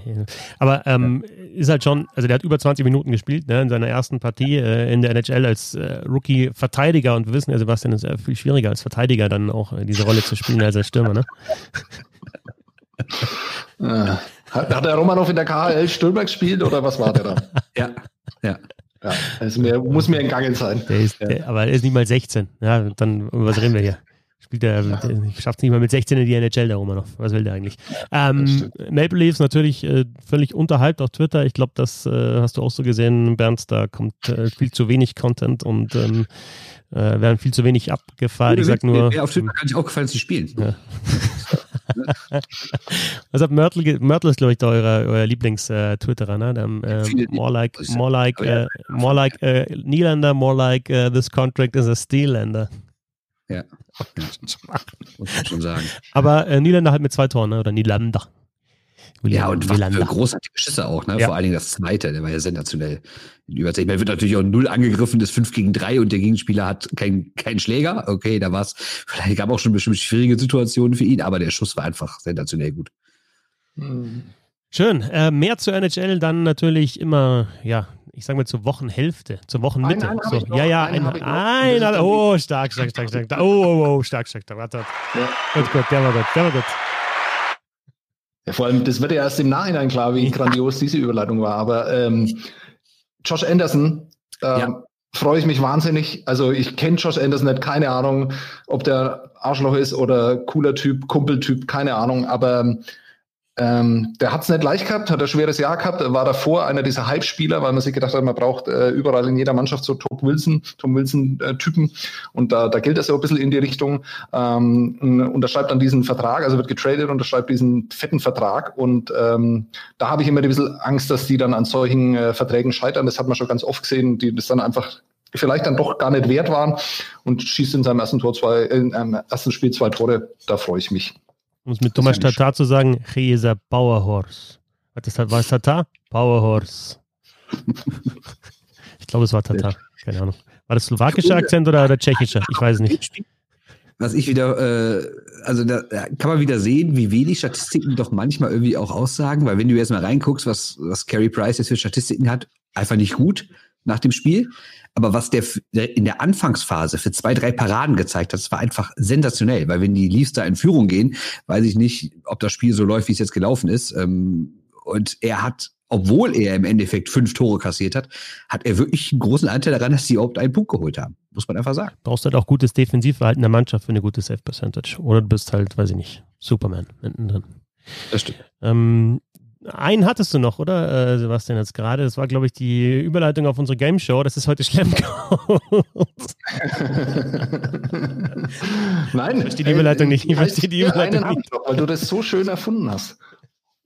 Okay, äh, bei, bei Paxup heißt Schlemmcode. Ich habe heute gelernt vorher gerade, dass ich es geklaut habe ähm, da eben und du eigentlich das auch schon gemacht hast unter Schlemmcode. Hattest du auch schon mal einen Schlemmcode hier? Ähm, ich weiß es nicht. Also wir haben es definitiv schon, also ich habe auch diese Geschichte mit dem Schlemko schon erzählt, die habe ich jetzt vorhin nochmal erzählt, habe gemerkt, oder ich habe dir angesehen, dass sich das, äh, dass du gedanklich völlig woanders warst und äh, ich habe kein bisschen Zucken in deinem Bart gesehen, also werde ich es jetzt hier ganz sicher nicht nochmal erzählen. Ich meine, ähm, alles ist hier geklaut. Eishockey-Podcast ist geklaut, also sind auch unsere Game-Shows geklaut. reden, reden. Haben vor uns schon zig andere Leute gemacht. Reden geklaut, alles. Leben ist geklaut. Leben ja. ist doch schon geklaut. Ja, alles. Ja. Also es tut mir leid, es gibt kein neues Format. Wir haben das alles schon mal gemacht, egal wie wir es genannt haben. Äh, aber ich war einfach mal dran und bin da nicht so kreativ gewesen wie ihr. Ich hoffe, dass ich das mit der Auswahl der Fragen äh, so ein bisschen kompensieren kann. In der heutigen Game Show treten an Christoph Fetzer und Bernd Spickerath. Äh, äh, und zwar in dem Spiel einen habe ich noch und es geht darum, dass ich euch eine Aufgabe stelle und ihr nach und nach ähm, aufzählt, wer da dabei sein könnte. Ich habe per WhatsApp habe ich es euch ja erklärt äh, mit einem Beispiel. Ihr solltet aufzählen die Spieler des Kaders der München Barons, von denen ich mir nicht ganz sicher bin, ob sie 2001, 2002 hätte ich vielleicht auch nachschauen können. Habe ich nicht gemacht. Ähm, ihr solltet einfach die Spieler aufzählen. Boris Rousson, Thomas Greilinger, wer da alles dabei war. Das ist aber viel zu schwer. Deshalb fängt jetzt äh, Bernd Schwickerath mit einem großen deutschen Eishockey-Moment an. Und zwar war der bis 2018 im Februar und dafür werde ich dieser Silbergeneration auf ewig dankbar sein. Der größte deutsche Moment im deutschen Eishockey und damit im deutschen Sport überhaupt. Die Matheaufgabe von Innsbruck, als äh, Deutschland Bronze geholt hat und es selber nicht realisiert hat. Und ihr sollt jetzt die Spieler dieser Mannschaft aufzählen. Bernd Schwickerath fängt an. Es wird einer der dunkelsten Momente dieses Podcasts werden. Das wird ultra peinlich, dass man von dieser Mannschaft so wenig Leute kennt. Aber ich beginne mit einem sicheren Lock, nämlich mit Franz Reindl. Richtig. Christoph. Ähm, ich mache weiter mit Alois Schloder. Du Arschloch, einer der wenigen, die mir noch einfielen. Dann nehme ich Walter Köberle. Ja, genau, den musst du ja. Ja, ne, das ist auch nicht so schwer, wenn man hier aus Düsseldorf kommt. Ähm, Erich Kühnackel. Ah, von dem habe ich auch schon gehört. Ja, Vielen Dank. Jetzt hast du, äh, wir sind vier auf meiner Liste von fünf Leuten weg. da hast ja noch einen. Der fünfte ist es Wolfgang Boos. Ja. Ja. Butzi Auhuber. Ja, Butzi, jawohl. Hm, der fällt mir auch noch ein. Und jetzt bin ich schon blank und blamiere mich. Oh, da sind aber schon noch zwei, drei dabei, die man kennt. Ja, da sind noch, da sind noch bestimmt zehn Leute bei, die man wissen muss und so, ach, natürlich und ach, der, natürlich, ja klar. So Momente. So einer, über den wir ganz viel schon, ja, haben wir hier schon ganz viel über den geredet, der kommt immer mal wieder vor. Ja, so ein bisschen ein, eine vergessene Größe des deutschen Eishockeys. Oh Mann, ey. Ich stehe total am Schlauch. Das sind ja, waren ja alles Bayern, ne? Deswegen sind die ja alle ja für euch in der Kante. Stimmt. Ja. Torhüter hatten die damals auch dabei übrigens. Ja, ja, ja. Ey, ich ich habe ein Brett vorm Kopf, tut mir leid. Ich ein Brett vorm Kopf. Dafür musst du dich nicht entschuldigen, nur bei dir selber. Ja, das tue ich auch. Und, und natürlich bei allen Hörerinnen und Hörern für diese Schande. die Leute jetzt da sitzen und denken, ist der doof, da gibt es doch den und den und den und den und den. Wie ist es jetzt genau? Also der Erste, der dann äh, aussteigt, der hat das Spiel verloren ja, genau. und den Punkt bekommt dann Christoph. Achso. In dem Fall. Ja, aber also ich, noch mehr. Ja, also ich, ich bin natürlich so fair, dass ich jetzt tatsächlich, also wenn ich ein bisschen überlegen würde und jetzt die Live-Situation nicht hätte, die ja eigentlich keine Live-Situation ist, aber es ist halt die Quiz-Situation, ähm, wäre ich jetzt dann auch schon tatsächlich blank gewesen. Ich will jetzt äh, Bernd da nicht alleine dastehen lassen und mir ist es genauso peinlich. Dass man halt immer nur die großen Namen irgendwie dann findet und dann, du hast sicherlich noch drei große Namen mindestens oder vier. Ähm, ja. ja. Ja, dann mach. Ja, sag mal, ich, ich ja. will mich jetzt so richtig schämen. Sag mal. So, ich, ich fange mal bei den nicht so großen Namen an, okay? Ja. Also, wo man jetzt gar nicht so genau weiß, äh, waren die Eishockeyspieler oder haben die nur Metzgerei irgendwo in. Haben die Tatort gedreht. Ja. Äh, Josef Völk. Okay, hätte ich Rudolf gewusst. Tanner. Hätte ich auch nicht gewusst. Und jetzt wird es schon interessanter. Der Busunternehmer Toni Kehle. Ja. Rainer Philipp, Ignaz Berndanner, ah, also den habe ja ich, den habe ich tatsächlich noch sehr oft spielen sehen in den 80er Jahren, bilde ich mir zumindest ein. Martin Hinterstocker, ja. äh, Stefan Metz, der Spielerberater, äh, Ferenc Wosar, Erich Weishaupt, äh, ja, damit ist auch ein äh, Torhüter genannt. Und dann haben wir noch Udo Kiesling. Den hatte ich im Kopf und dann habe ich mir gedacht, den kann ich nicht nennen, weil nachher ist der falsch und dann blamier ich mich maximal. Der war doch dabei, ja. Ja, der war dabei. Und äh, einer der wichtigsten Dein Lieblingsspieler. Erst noch Ernst Köpf nennen. Ja, klar. und dann einer der wichtigsten Spieler dieser Mannschaft überhaupt und äh, die Hauptfigur eines sehr, sehr schönen Films, den der Bayerische Rundfunk über das Treffen, glaube ich, zum 40. gemacht mhm. hat, Lorenz Funk. Funk, natürlich. Hat der Günther doch die Riesengeschichte geschrieben. Ja, viele, viele Menschen haben da gute Geschichten geschrieben. Und damit meine ich gar nicht mich, sondern äh, mein tatsächlich äh, Florian Kinas hat auch mal eine sehr schöne Geschichte geschrieben. Ja, also kann man alles mal googeln, äh, kann man sich wirklich dran erfreuen. Sprich, Ernst Höfner war da dabei? Oder nee, Ernst, Ernst Höfner war nicht dabei. Okay, verrückt. Verrückt. Also sprich, drei bis zwei, drei Runden hätte es noch weitergehen müssen. Ähm, ja. An alle, die sagen, den scheiß Podcast, ich nehme, ich habe hab keine Ahnung von Eishockey. ihr habt recht, ihr könnt jetzt ausmachen. nee, es wird, ja, es wird ja noch einfacher. Ich habe übrigens fünf von denen vor, also wenn ihr nervlich so am Ende seid, dann äh, müssen also, wir alle fünf machen, aber. Auch, auch klar, klar, wenn bei mir so richtig. Ähm, es, es wird lustiger äh, und einfacher. Äh, ich möchte aber, dass ihr möglichst nahe an diese Originalnamen herankommt. Äh, Christoph Fetzer fängt an bei einen habe ich noch die Gründungsmitglieder der deutschen Eishockeyliga aufzuzählen. Boah.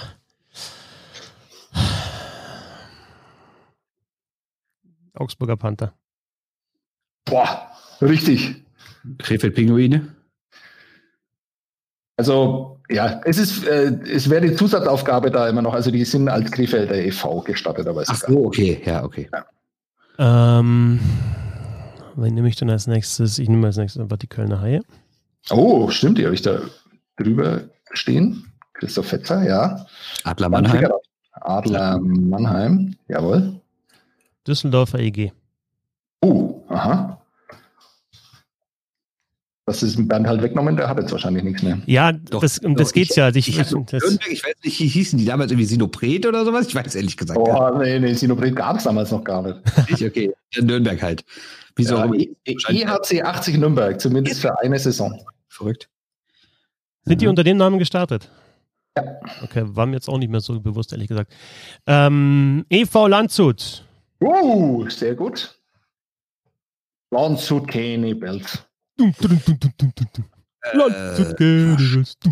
Landshut. Wisst ihr nicht, dass mein Vater aus Landshut ist? Nee, aber jetzt. Ja, ja. völlig neu, aber schön, dass du mal was Privates erzählst. Ja, ich kann sagen, es gibt ja Leute, die fordern das immer. Ja, ja. Da, also da, da, würde ich auch sagen, wenn, ich, wenn der nicht aus Landshut wäre, würde ich vielleicht jetzt diesen Podcast nicht machen. Würde ich einfach erzählen, der kommt aus Landshut. Ne? Was? Würde ich einfach erzählen, der kommt aus Landshut. Bernd Trigger, du hast die Schwenninger ERC Wild Wings genannt, wenn ich mich recht erinnere. Richtig. Christoph? Ähm, wie viele Teams waren es insgesamt in der Liga? Es waren keine, es waren 18 sogar, ne, oder? 18, genau. Ist unvorstellbar heute. Ich, ich sag's. Ach, also 10 fehlen noch. Mhm. Ich sag's absichtlich falsch, aber ich sag Sportbund. Sportbund Rosenheim. Ja, fast. Äh, Starbulls. Also die hießen da schon Starbulls. Genau. Aber den hat eine Fahne. Große Skandalspiele gegen, gegen Nürnberg. Sehr, sehr schön. Die Schädler-Brüder. Ähm, ich meine, da war eine Münchner Mannschaft bei, ne? Das ist schwierig. Jetzt hast du dich aber, jetzt hast dich schön verfahren. Waren das, waren das die Mad Dogs? Ja, die Mad Dogs, sehr ja. gut. Die aber dann schon ähm, in der ersten Saison nicht, haben die noch durchgespielt? Aber das war doch schon, da sind doch schon die Spieler dann abgewandert Richtung Augsburg teilweise, oder? Also war das nicht so? War das nicht die erste Saison? Doch, ich glaube schon. Bitte, bitte bleib jetzt bei dem Spiel, das, da kannst du ja wirklich selber Christian vorbereiten, weil das nächste Mal. Keine Ahnung. Ich weiß es also ich glaub, auch, ja. Zehn Mannschaften. Acht fehlen noch. Acht Mannschaften fehlen noch. Ja, ähm, ich, ich, also ich, du willst die genaue, den genauen Namen, oder? Weil ich, ähm, das war ja, dann egal, damals noch. Egal, haben wir jetzt schon nicht eingehalten. War als damals noch BSC Preußen Berlin, oder? So hießen die da noch. Sehr, sehr gut, jawohl. Die hießen ja, genau. Nämlich natürlich die Eisbären. Mhm. Hießen die auch Eisbären schon oder hießen die irgendwie. Ja.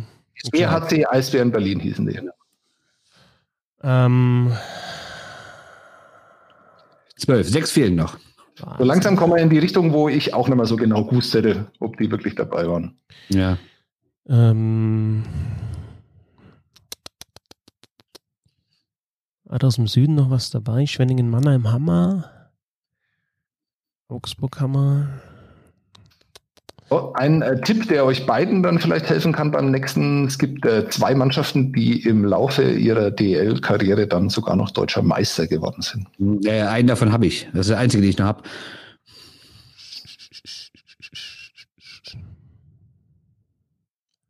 Petty Sprich ist ein Podcast. Ja, ja, ja, aber ich muss jetzt, also jetzt bin ich gerade in der, jetzt muss ich überlegen. Ähm, war, es war doch Kaufbeuren auch dabei, oder? Oh, sehr gut, Herr Fitzer. Wie hießen die damals? Adler, Kaufbeurer, Adler. Genau, Adler. Adler. Ja. Dann nehme ich äh, Hannover und ich sage Scorpions. Nee, EC in Hannover. Die Scorpions waren ja dann erst die Wedemark Scorpions. Insofern, wenn man jetzt ganz, ganz genau ist, muss man sagen, das ist ein grandioser Fehler, aber Aber wir sind ja nicht. nee, sind wir nicht. Und dann gibt es noch welche, wo gibt es noch Mannschaften, wo ich, wo ich total durcheinander komme, immer, wie die damals hießen, Zwei wo die. Würde ich sagen, klar war die dabei. Wenn du sagst, waren sie nicht, würde ich sagen, nee, das recht stimmt, war sie natürlich nicht. Ähm, auch wie, wie sie dann, wie sie dann hießen, dass die nochmal anders hießen. Die beiden Berliner haben wir, wir haben ähm, Wedemark hast du jetzt genannt. War nicht, ich glaube, wir haben einen, ah, wir haben, glaube ich, einen Halbfinalisten noch nicht. Kann das sein? Einen hast du noch, oder was? Hast du noch einen? Ja, ich weiß es gerade nicht, ehrlich gesagt. Ich, Also ich glaube sogar, also wir haben noch einen deutschen Meister Mhm. Der für mich auf der Liste steht. okay. und wir haben eine Mannschaft, die, glaube ich, also mindestens ins Halbfinale gekommen ist, wenn nicht sogar ins Finale. Nee, Finale war im ersten Jahr äh, Köln gegen Landshut. Ja, ich meine nicht im ersten Jahr, sondern halt äh, äh, Jahre später dann. Okay, Rosen genannt. Boah, ich. Ah. Irgendwas aus dem Westen auf jeden Fall noch. Auch, auch. Ja, ja. Eins im Wir war- Westen. war. Boah, ich muss jetzt echt. War Ratingen dabei? Oh, Yes! sehr gut. Stark. Mit den ganzen damals nicht äh, Oberhausen, sondern die hießen EC Ratingen, die Löwen in Anführungszeichen, was ich auch schön finde. Da gab es ein legendäres Spiel, Rating gegen Düsseldorf. Es stand 4-0 für Rating nach dem ersten Drittel, 4-4 nach dem zweiten, 4 zu 8 nach dem dritten. Also 4-0, 0-4 waren die Drittelergebnisse. Äh, ich nehme noch äh, Frankfurt, aber waren das die Löwen, die Lions? Äh, Oh, Frankfurt Lions hießen die da so, ja. Genau. So, Ja, zwei noch. Wir hatten da damals ja dann sogar relativ früh. Äh, wenn ich da. Ja. Zwei Mannschaften gibt es noch. Verdammt. Eine habe ich, glaube ich, noch. Einen habe ich noch? Einen habe ich noch. Ähm, ja, ich glaube, Also- ich muss tatsächlich. Also, äh, kleiner Tipp, eine davon ist eine absolute Traditionsmannschaft. Mhm. Wahrscheinlich jetzt gibt, hören Fans dieser Mannschaft zu und äh, sagen, der hat keine Ahnung, warum weiß er das nicht. Aber ich stehe tatsächlich, jetzt bin ich jetzt, also ich finde 16 hätte ich nicht gedacht, dass wir 16 zusammenbekommen ohne Fehler. Unsere, unsere Peinlichkeit von eben ja schon wieder. So, also jetzt kann man natürlich sagen, ja, wir wissen, ihr, ihr findet nicht alle, alle, ihr wisst nicht alle DL-Gründungsmitglieder, aber wahrscheinlich bringt man sie dann zusammen doch zusammen, aber ich glaube, ich muss. Ah, ich muss, glaube ich, auch. Ich, ah. Es ist halt immer so. Keinen, wie, keinen hast du noch. wie, wie geht man raus? Sagt man, macht einfach einen Fehler und sagt irgendwie jetzt meinetwegen er als Ingolstadt und blamiert sich? Also, Oder gibt- gar nichts sagst, tippst du das Blaue. Ja, genau. Ähm, dann, ich bin, ich glaube, dass ich, war da nicht noch jemand im Halbfinale, der eigentlich auch gut unterwegs, die Preußen war im Halbfinale, glaube ich. BSD Preußen war im Halbfinale. Ja, denk, denk mal an die Zeit, die danach noch kam. Im ersten Jahr weiß ich das gar nicht so, aber die eine Mannschaft, die ja,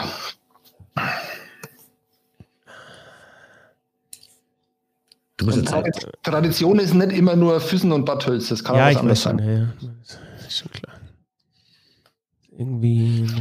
Da, da, da, Ja, okay. da, da. Ja, ich, also ich, ich sag dann äh, Kassel. Ja, das ist, äh, die waren dabei. Kassel. Die hatte ich hier auch noch stehen. Scheiße. Aber dann äh, das andere, was ich noch rate, also äh, Kassel wusste ich sicher, wo ich noch raten würde, weil ich mir nicht ganz mehr sicher bin, ob die es so lange geschafft haben oder vorher schon abgestürzt ist. War Weißwasser dabei? Wow! Mein Gott, war das großartig! Ey, super Jungs, wirklich extrem stark. Ihr bekommt beide. Ihr bekommt beide zwei Punkte dafür. Ja, ich wusste ja nur, dass, dass, dass die beiden Ostclubs beide dann in die, in die Gesamtbundesliga integriert wurden, aber ich war mir nicht mehr sicher, ob die es noch bis in die DL geschafft hatten. Und bei, Ja. bei Kassel muss ich ganz ehrlich sagen, ich, äh, bei denen habe ich halt, äh, wir gingen ja mal rauf und runter und rauf und runter. Also wie oft weiß ich jetzt gerade im Moment nicht, aber ich weiß, dass halt Ka Kassel, äh, Kasseler Fans hören ganz gern äh, Podcasts und ich, ich wollte mich nicht blamieren und Kassel nennen. Ähm, wo die doch, dann war ich im zweiten, dritten Jahr. Weißt du doch noch, wie die damals dann für den und den übernommen haben? Nee, weiß ich Ihr tatsächlich euch, nicht ihr mehr. habt euch überhaupt nicht blamiert. Ihr habt es sehr, sehr gut gemacht. Und ähm, bei Weißwasser muss man dann noch dazu sagen, dass sie damals hießen ESG Füchse Sachsen Weißwasser Schrägstrich Chemnitz. Genau. Auch immer. Füchse und deswegen ja. war ich die ganze Zeit auf Duisburg, weil ich dachte, das waren noch irgendwie Füchse dabei. Ja, aber genau. Ja, okay. Gut, also äh, heißt. Name. Ich ganz cool, so um ihn zu vermarkten. Ja. Ja. Gibt es jetzt eigentlich äh, gibt's, äh, gibt's, äh, Punktesteigerung oder war das jetzt ein Punkt auch? Machst du einen Punkt? Zwei Punkte. Zwei Punkte. Also nicht, dass es irgendeinen Unterschied macht, aber er bekommt jetzt beide, äh, auf, als Zeichen meiner Wertschätzung bekommt ihr beide zwei Punkte. Damit führst du, Christoph, 3 zu 2. Aber es gibt keine Punkte, also es gibt jetzt keine Punktesteigerung, weil, weil als ich das gemacht habe, habe ich doch dann ein, zwei, drei, weil es immer schwieriger wurde und dann, also es gibt jeweils einen Punkt pro Runde, oder? Ja, aber das, okay, also ja. finde ich auch cool, äh, aber nur in so viereinhalb Stunden Game-Shows irgendwie Samstagabend. Ähm, okay, gut die dann noch ähm, künstlich. Also ihr seid bereit, äh, ihr wollt noch weitermachen, oder? Weil wir, wir nehmen ja schon stundenlang auf wieder. Mach, mach, mach, mach. Okay, also da bin ich gespannt. Das könnte sich etwas länger hinziehen. Ähm, gehen wir es schnell an. European NHL Award Winners. Und zwar rede ich nicht von dem ganzen anderen Quatsch wie, äh, ich weiß nicht, bester Defensiv, äh, bester Einbeiniger, sonst irgendwas. Äh, Art Ross, Hart, Norris, Wessener, Conn Smythe und Calder. Boah, das ist aber viel. Warte nochmal, Art Ross, also uh, Scoring, uh, Hart, Scorer, MVP. Hart, MVP, Norris, Verteidiger, Wetzener, äh, Goalie, Conn Smythe, Playoff und Calder, Rookie. Also, mhm. Boah, das sind aber viele, oder? Wie viele das sind viele? Es sind relativ viele, ähm, aber irgendwann geht doch halt die Luft aus wahrscheinlich. Wer fängt an? Bernd fängt an. Bernd fängt an. Ovechkin. Richtig. Jager. Richtig. Malkin.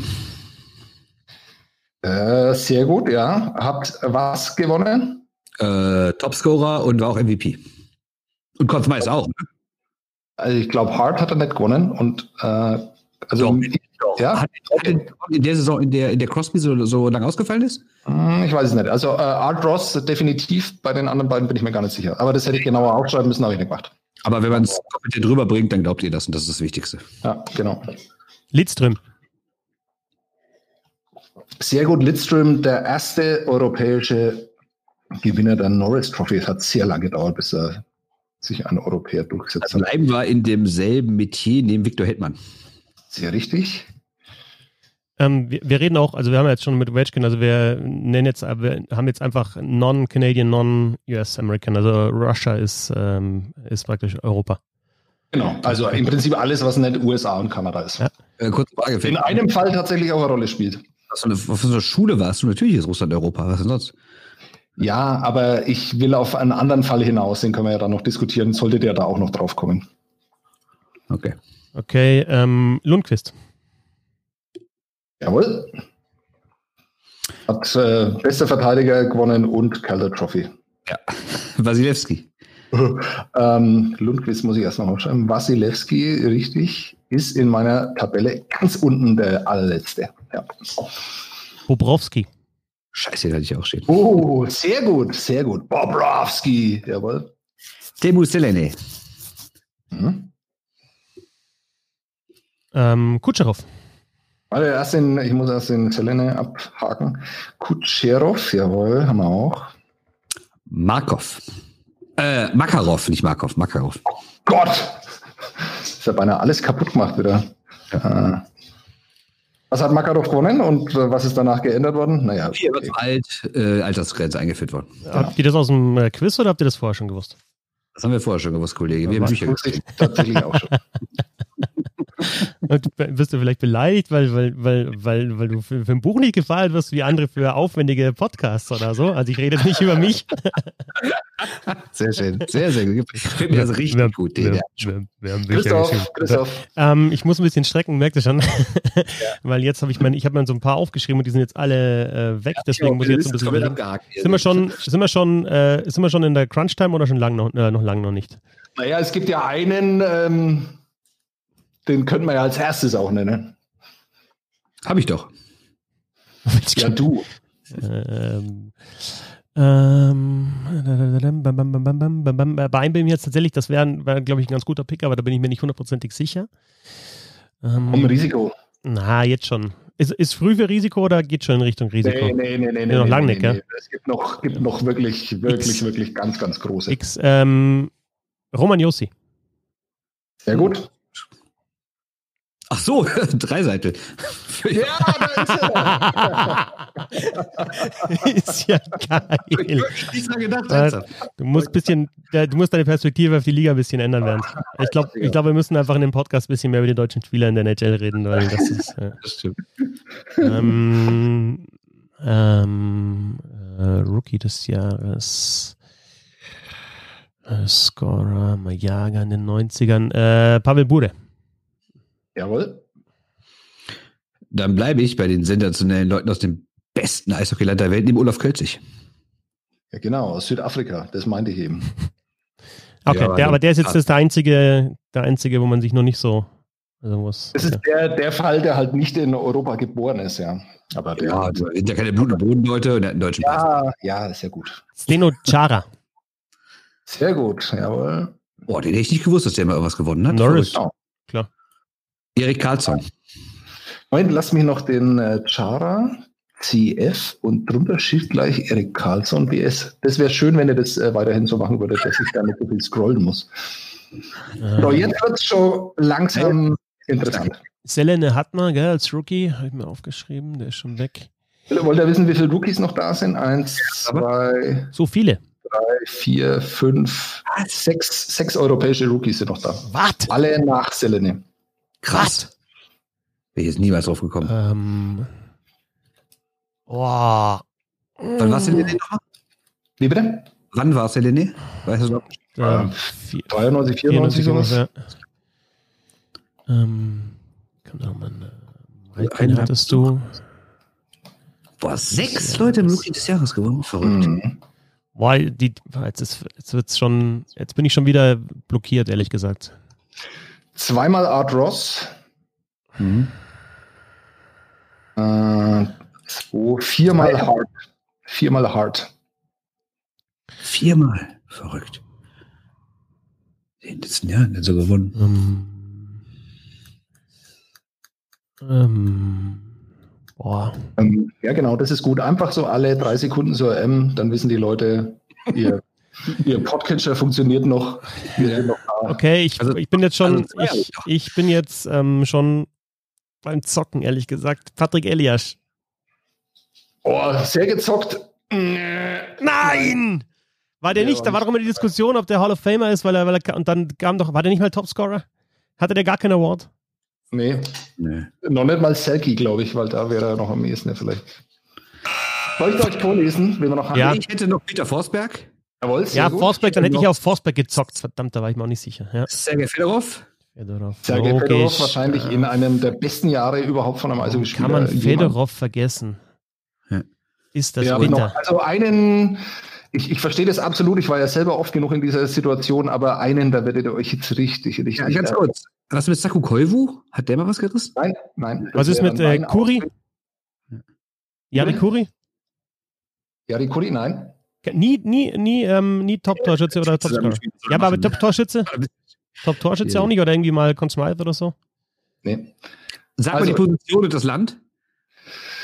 Ja, dann ist es leicht. Torhüter äh, Tschechoslowakei. Ah, ja, das gibt's ja, doch ja. nicht. Wahnsinn. Oh, Ich ärgere mich. Scheiß. Spiel. Also, also, aber relativ Okay. wenig Stunden, ne? Das sein? man muss sich erstmal Ich- erst mal überlegen, Mal ob. vor. Okay, ich lese jetzt mal vor und dann äh, seid ihr mal ruhig, weil das ähm, äh, irritiert mich immer so. Also, Fedorov Haschek hat man schon, Forsberg äh, ist euch auch noch eingefallen. Henk Sedin Ach, äh, und Daniel Sedin. Der eine Hart, der andere Artros. Ähm, Peter Stasny. hm. Ah, der hat gezählt, Ähm. wollte ich nicht mehr fragen. Okay, den hätte ich nämlich auch noch gehabt. Ja, ist auch so ein Sonderfall, ist Ja. richtig. Aber der wäre dann natürlich noch eingefallen, oder? Na, ich habe an Stasny gedacht, weil ich mir, ich wollte schon, hab dann, weil, weil, weil es um Kölzig ging, weil wir letztes Mal darüber Stasny und ähm, wer war der andere? Ähm, Nikita, äh, Ähm, Stan Nikita. ja, genau, Stan Mikita, genau. Ah ja, genau. Stan Mikita habe ich mich dagegen entschieden, weil Aber der zu dem dafür, Zeitpunkt okay. ja einfach kein Slowake mehr war. Ja. Ähm, Peter Stasny war damals definitiv ja noch Slowake oder Ja, Tschechoslowake. Äh, Daniel Alfredsson, Hm, krass. Also einer, auf den ich niemals gekommen wäre, kenne ich natürlich äh, Sergei Samsonov, ganz, ganz schlechtes Rookie-Jahr. Verrückt. Äh, Yevgeny Nabokov. Hm. Äh, äh, aber ähm, Conn Smythe, oder? Äh, nee, äh, Calder war das. Ah, Calder, okay. Gabe Landeskog, Artemi Panarin. Ah, der ja, Wahnsinn. Jahr, das klar. Ja, klar. Elias Peckerschon oder wie auch immer. Brutal. Ja, mein, mein, mein, Liebling in dieser Liste, äh, weil viel zu früh verstorben, Pelle Lindberg, Torhüter. Mhm. Und äh, einer, auf den man wahrscheinlich auch niemals gekommen wäre, Mika Kiprusov. Nee, den wäre ich nicht gekommen. Doch, den hatte ich im Kopf, aber da habe ich mir nicht getraut. Hat er, der, hat er die, hat er die, die ähm, Wesener gewonnen, Kiprusov? Ja. Muss er ja. dann, ja. Ja. Boah, aber das Gut, ist echt, das ist fast noch peinlicher. als. hatte der Tuka Rask. Rask? Rask und Pekka Rinne. Beide. Ja, finnische ähm, Goalies hätten wir einfach mal pauschal reinwerfen können. Ja, ich habe an die finnischen Goalies gedacht, aber war mir echt nicht sicher bei allen nicht, ob sie die Versioner gewonnen haben. Und das war jetzt, also, das war tatsächlich. Wie viel hattest du noch, Bernd? Zwei. Ich hätte noch Forsberg und Fedorov. Und okay. Äh, nicht mal Hajek. Unglaublich. Aber es ist tatsächlich, also ich glaube, wenn es da wirklich so ein, auch da, sorry, das hört sich nach fauler Ausrede an, aber wenn es so ein Pubquiz war, wo du halt wirklich dir die Notizen machst und überlegst und vielleicht zu zweit bist, dann, dann kommst du näher dran, weil es ist einfach, also jetzt sagen Leute, die zuhören, seid ihr eigentlich wahnsinnig, dass ihr Hajek zum Beispiel nicht genannt habt, aber du springst halt dann irgendwie auch gedanklich so in den Jahren, finde ich, hin und her und bist dann irgendwie dann in, in, in, einer, hängst dann fest in einer, in einer Phase und, und, und stehst auf dem Schlauch. Also so geht es mir zumindest. Ja. Ich weiß nicht, wie ich mich da ja, ordnen soll im Kopf. Also ja, habt euch doch jetzt keineswegs blamiert. Ah, das war also, eine Katastrophe. Frey, also jetzt ohne Witz, ohne Witz, Fedorov. Und, also ich habe bei Forsberg war ich mir tatsächlich nicht sicher, ob der halt ein, ob der, ob der, ein, ob der einen Award gewonnen hat, obwohl er halt überragend war. Aber oh, was war das mal? Hat er dann mal die Conn Smythe gewonnen, oder Forsberg? Äh, der, nee, Forsberg hat, Rookie, oder? Hat Hart gewonnen. Ja. Genau, ja. Aber also seid mal deswegen bei Forsberg, aber diese Dienst hätte man wissen müssen, Haschek, Fedorov, natürlich jetzt Pettersson, ja. die Torhüter hätte man alles wissen müssen. Ja, Panarin. alles wissen ja. aber fällt einem dann halt einfach nicht ein. Ähm, jetzt geht's schneller. Ähm, es steht 3-3. Wir müssen noch mindestens eine Runde spielen. Zwei habe ich noch vorbereitet. Ähm, genau, wir nehmen erst seit einer Stunde 20 auf. Also da, die Leute, die sind ja jetzt erst heiß auf das, was ihr uns erzählt. Ja, doch ähm, zu Hause. Also, jetzt wollen wir mal ehrlich sein. Ähm, diese ganze Podcast Eishockeyblase funktioniert ja nur deshalb, weil es so viele Fans der Ice Tigers gibt, ähm, die da zuhören. Ja. Und die sich immer wieder in äh, Twitter-Diskussionen mit einschalten und so. Vielen Dank dafür. Und exakt und nur für die, und sorry, dass das jetzt so ein blödes Homer-Spiel ist, müsst ihr jetzt die legendärste Mannschaft in der Geschichte der Ice Tigers aufzählen. Und das ist natürlich die Vizemeistermannschaft von 1999. Und das ist einfach. Es ist, äh, drei Leute. Äh, äh, genau, richtig. Äh, ich kenne zwei, ich weiß ob ich nicht ein. Ey, was? Ich gar nicht. Das kann doch nicht sein, dass das nur in Nürnberg so eine große Rolle spielt. Ja, aber das ist, also das ist aus so einer Provinzstadt mit so einem Vizemeister beschäftigen. Schau, geht los. Genau, richtig. Ja, und da zeigt sich jetzt, wer wirklich was drauf hat von euch beiden.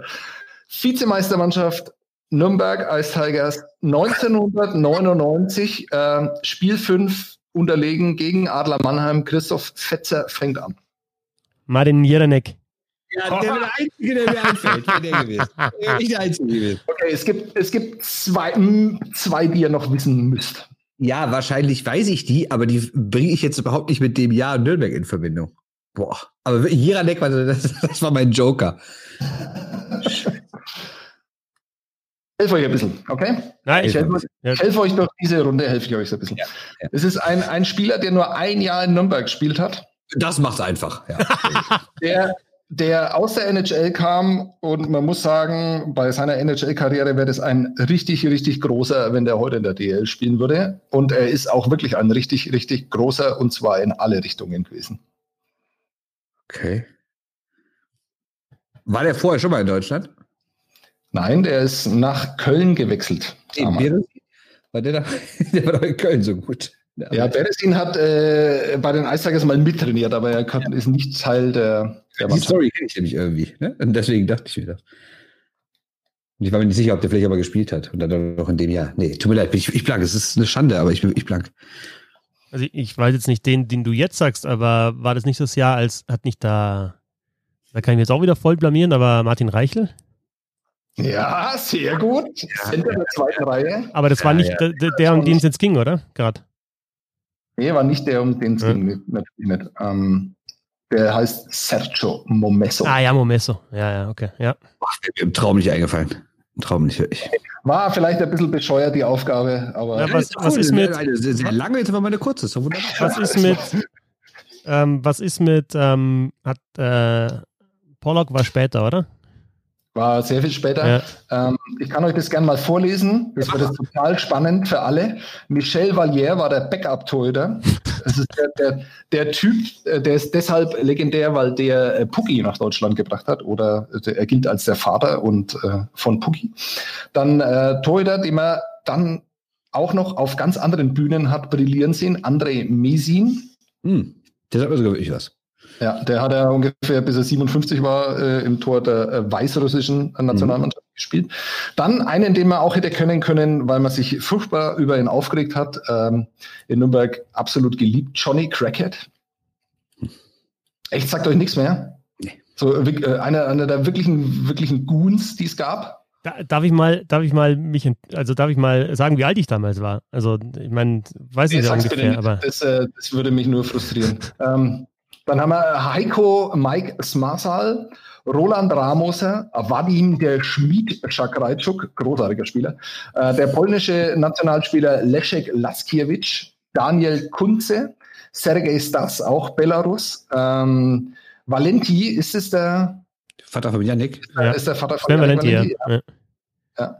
dann Chris Straube, Dimitri Dudik, Kevin Grant, äh, knallharter Defensivverteidiger, Stay-at-Homer.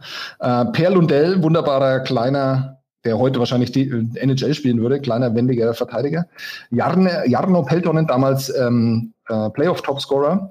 Martin Reichel, äh, kennt man vielleicht auch. Ne? Hab ich Äh, gesagt. Habe ich genannt. Äh, Josef, Josef Tschirny, eines der bescheuertsten Fouls in der DEL-Geschichte gemacht und Auslöser ähm, des äh, Rekord-Strafminutenspiels äh, Nürnberg gegen Schwenningen. Ivan Dropper, der einem Kollegen von uns äh, mal eine betoniert hat, äh, weil er mit der Bewertung nicht zufrieden war. Damals noch für die Eishockey News gearbeitet. Grüße an Daniel Stolpe. Äh, Liam Garvey, äh, Jason Miller, ja, und Sergio Momesso. Und jetzt weiß ich auch, warum ich da ein völliges Loch habe, weil das die Saison, wo die DEG in der zweiten Liga war. Und da habe ich mich natürlich zero für die erste Liga interessiert. Und damals konnte man die Spiele ja auch nicht im Fernsehen gucken, also zumindest nicht so durchgängig. Und äh, ja, jetzt weiß ich nicht. Ich, ich habe überhaupt keine Verbindung zu dieser Mannschaft. Überhaupt nicht. Null. Das ist wirklich schade, weil die Geschichten um diese Mannschaft wirklich großartig sind. Wir gehen in das entscheidende Spiel. Christoph Fetzer führt mit vier Punkten und damit keineswegs uneinholbar vor Bernd Schwickerath. Und äh, das ist natürlich blöd, dass ich euch beide vorhin jeweils zwei Punkte gegeben habe, weil jetzt kann das Spiel unentschieden ausgehen, aber äh, gäbe es ein schöneres Ende. Äh, in dem letzten und abschließenden Spiel gibt es nur acht äh, Positionen zu erraten. Torwart. Verteidiger. Genau, acht, ja, wie die acht Positionen im Eishockey, richtig. Ähm, ja, was soll ich dazu noch sagen? Ähm, ich, wer fängt an? Äh, ich fange wieder an, weil den Handyraner kenne ich ja gewusst und durfte ihn Fünftes nicht. Spiel, fünftes Spiel, Teams, die Hans Zach trainiert hat. Okay, dann bin ich. zwar, zwar ich, ich, rede, ich rede über Profimannschaften. Vereine oder auch äh, Länder? Äh, Vereine, ja, egal in welchem Land. Ja, da fange ich natürlich mit DEG an. ähm, Hannover. Jawohl, Köln. jawohl. Äh, der war auch mal kurz in Mannheim. Ja, abschließend war er tatsächlich in Mannheim. Er war auch in Kassel. Er war auch in Kassel, zwar relativ lang sogar. Einen habe ich noch. Aber Nochmal das. drei. Einen habe ich noch. Einen habe ich noch. Da muss er, ähm, ich stehe, also ich bin jetzt schon, ähm, bin jetzt schon, Ja, das sind die drei, die man nicht wissen muss. Das Mhm. ist schon Spezialwissen jetzt. okay. Ähm, aber einen muss ich noch, sonst habe ich, so haben wir einen Unentschieden, das wäre dann auch okay für mich, aber ich, ähm, war der nicht auch mal in 90er? Eine, eine ist nicht in Deutschland. Ja, Ah, oh, hab ich. au. Ach so. Au, au, ja, jetzt. Ja. Okay. Weiß ich trotzdem ehrlich gesagt nicht.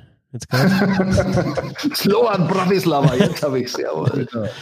ähm, dann muss ich noch einen in Deutschland finden. War da war eine kurze Station dann wahrscheinlich, aber, oder? Und eine längere.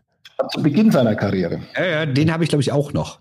Ja, okay, dann ich, äh, ich gebe mich geschlagen. Also aus, also ich, dann Ausland ist es. Moment, Moment, erstmal, erstmal toll. Er war ein fantastisches Spiel. 4 zu 4 ja. ist es ausgegangen. Großartig. Du keine Kategorie. Echt super. Äh, Zürich? Jawohl, ZSC Lions. War er nicht vor Düsseldorf in Ratingen?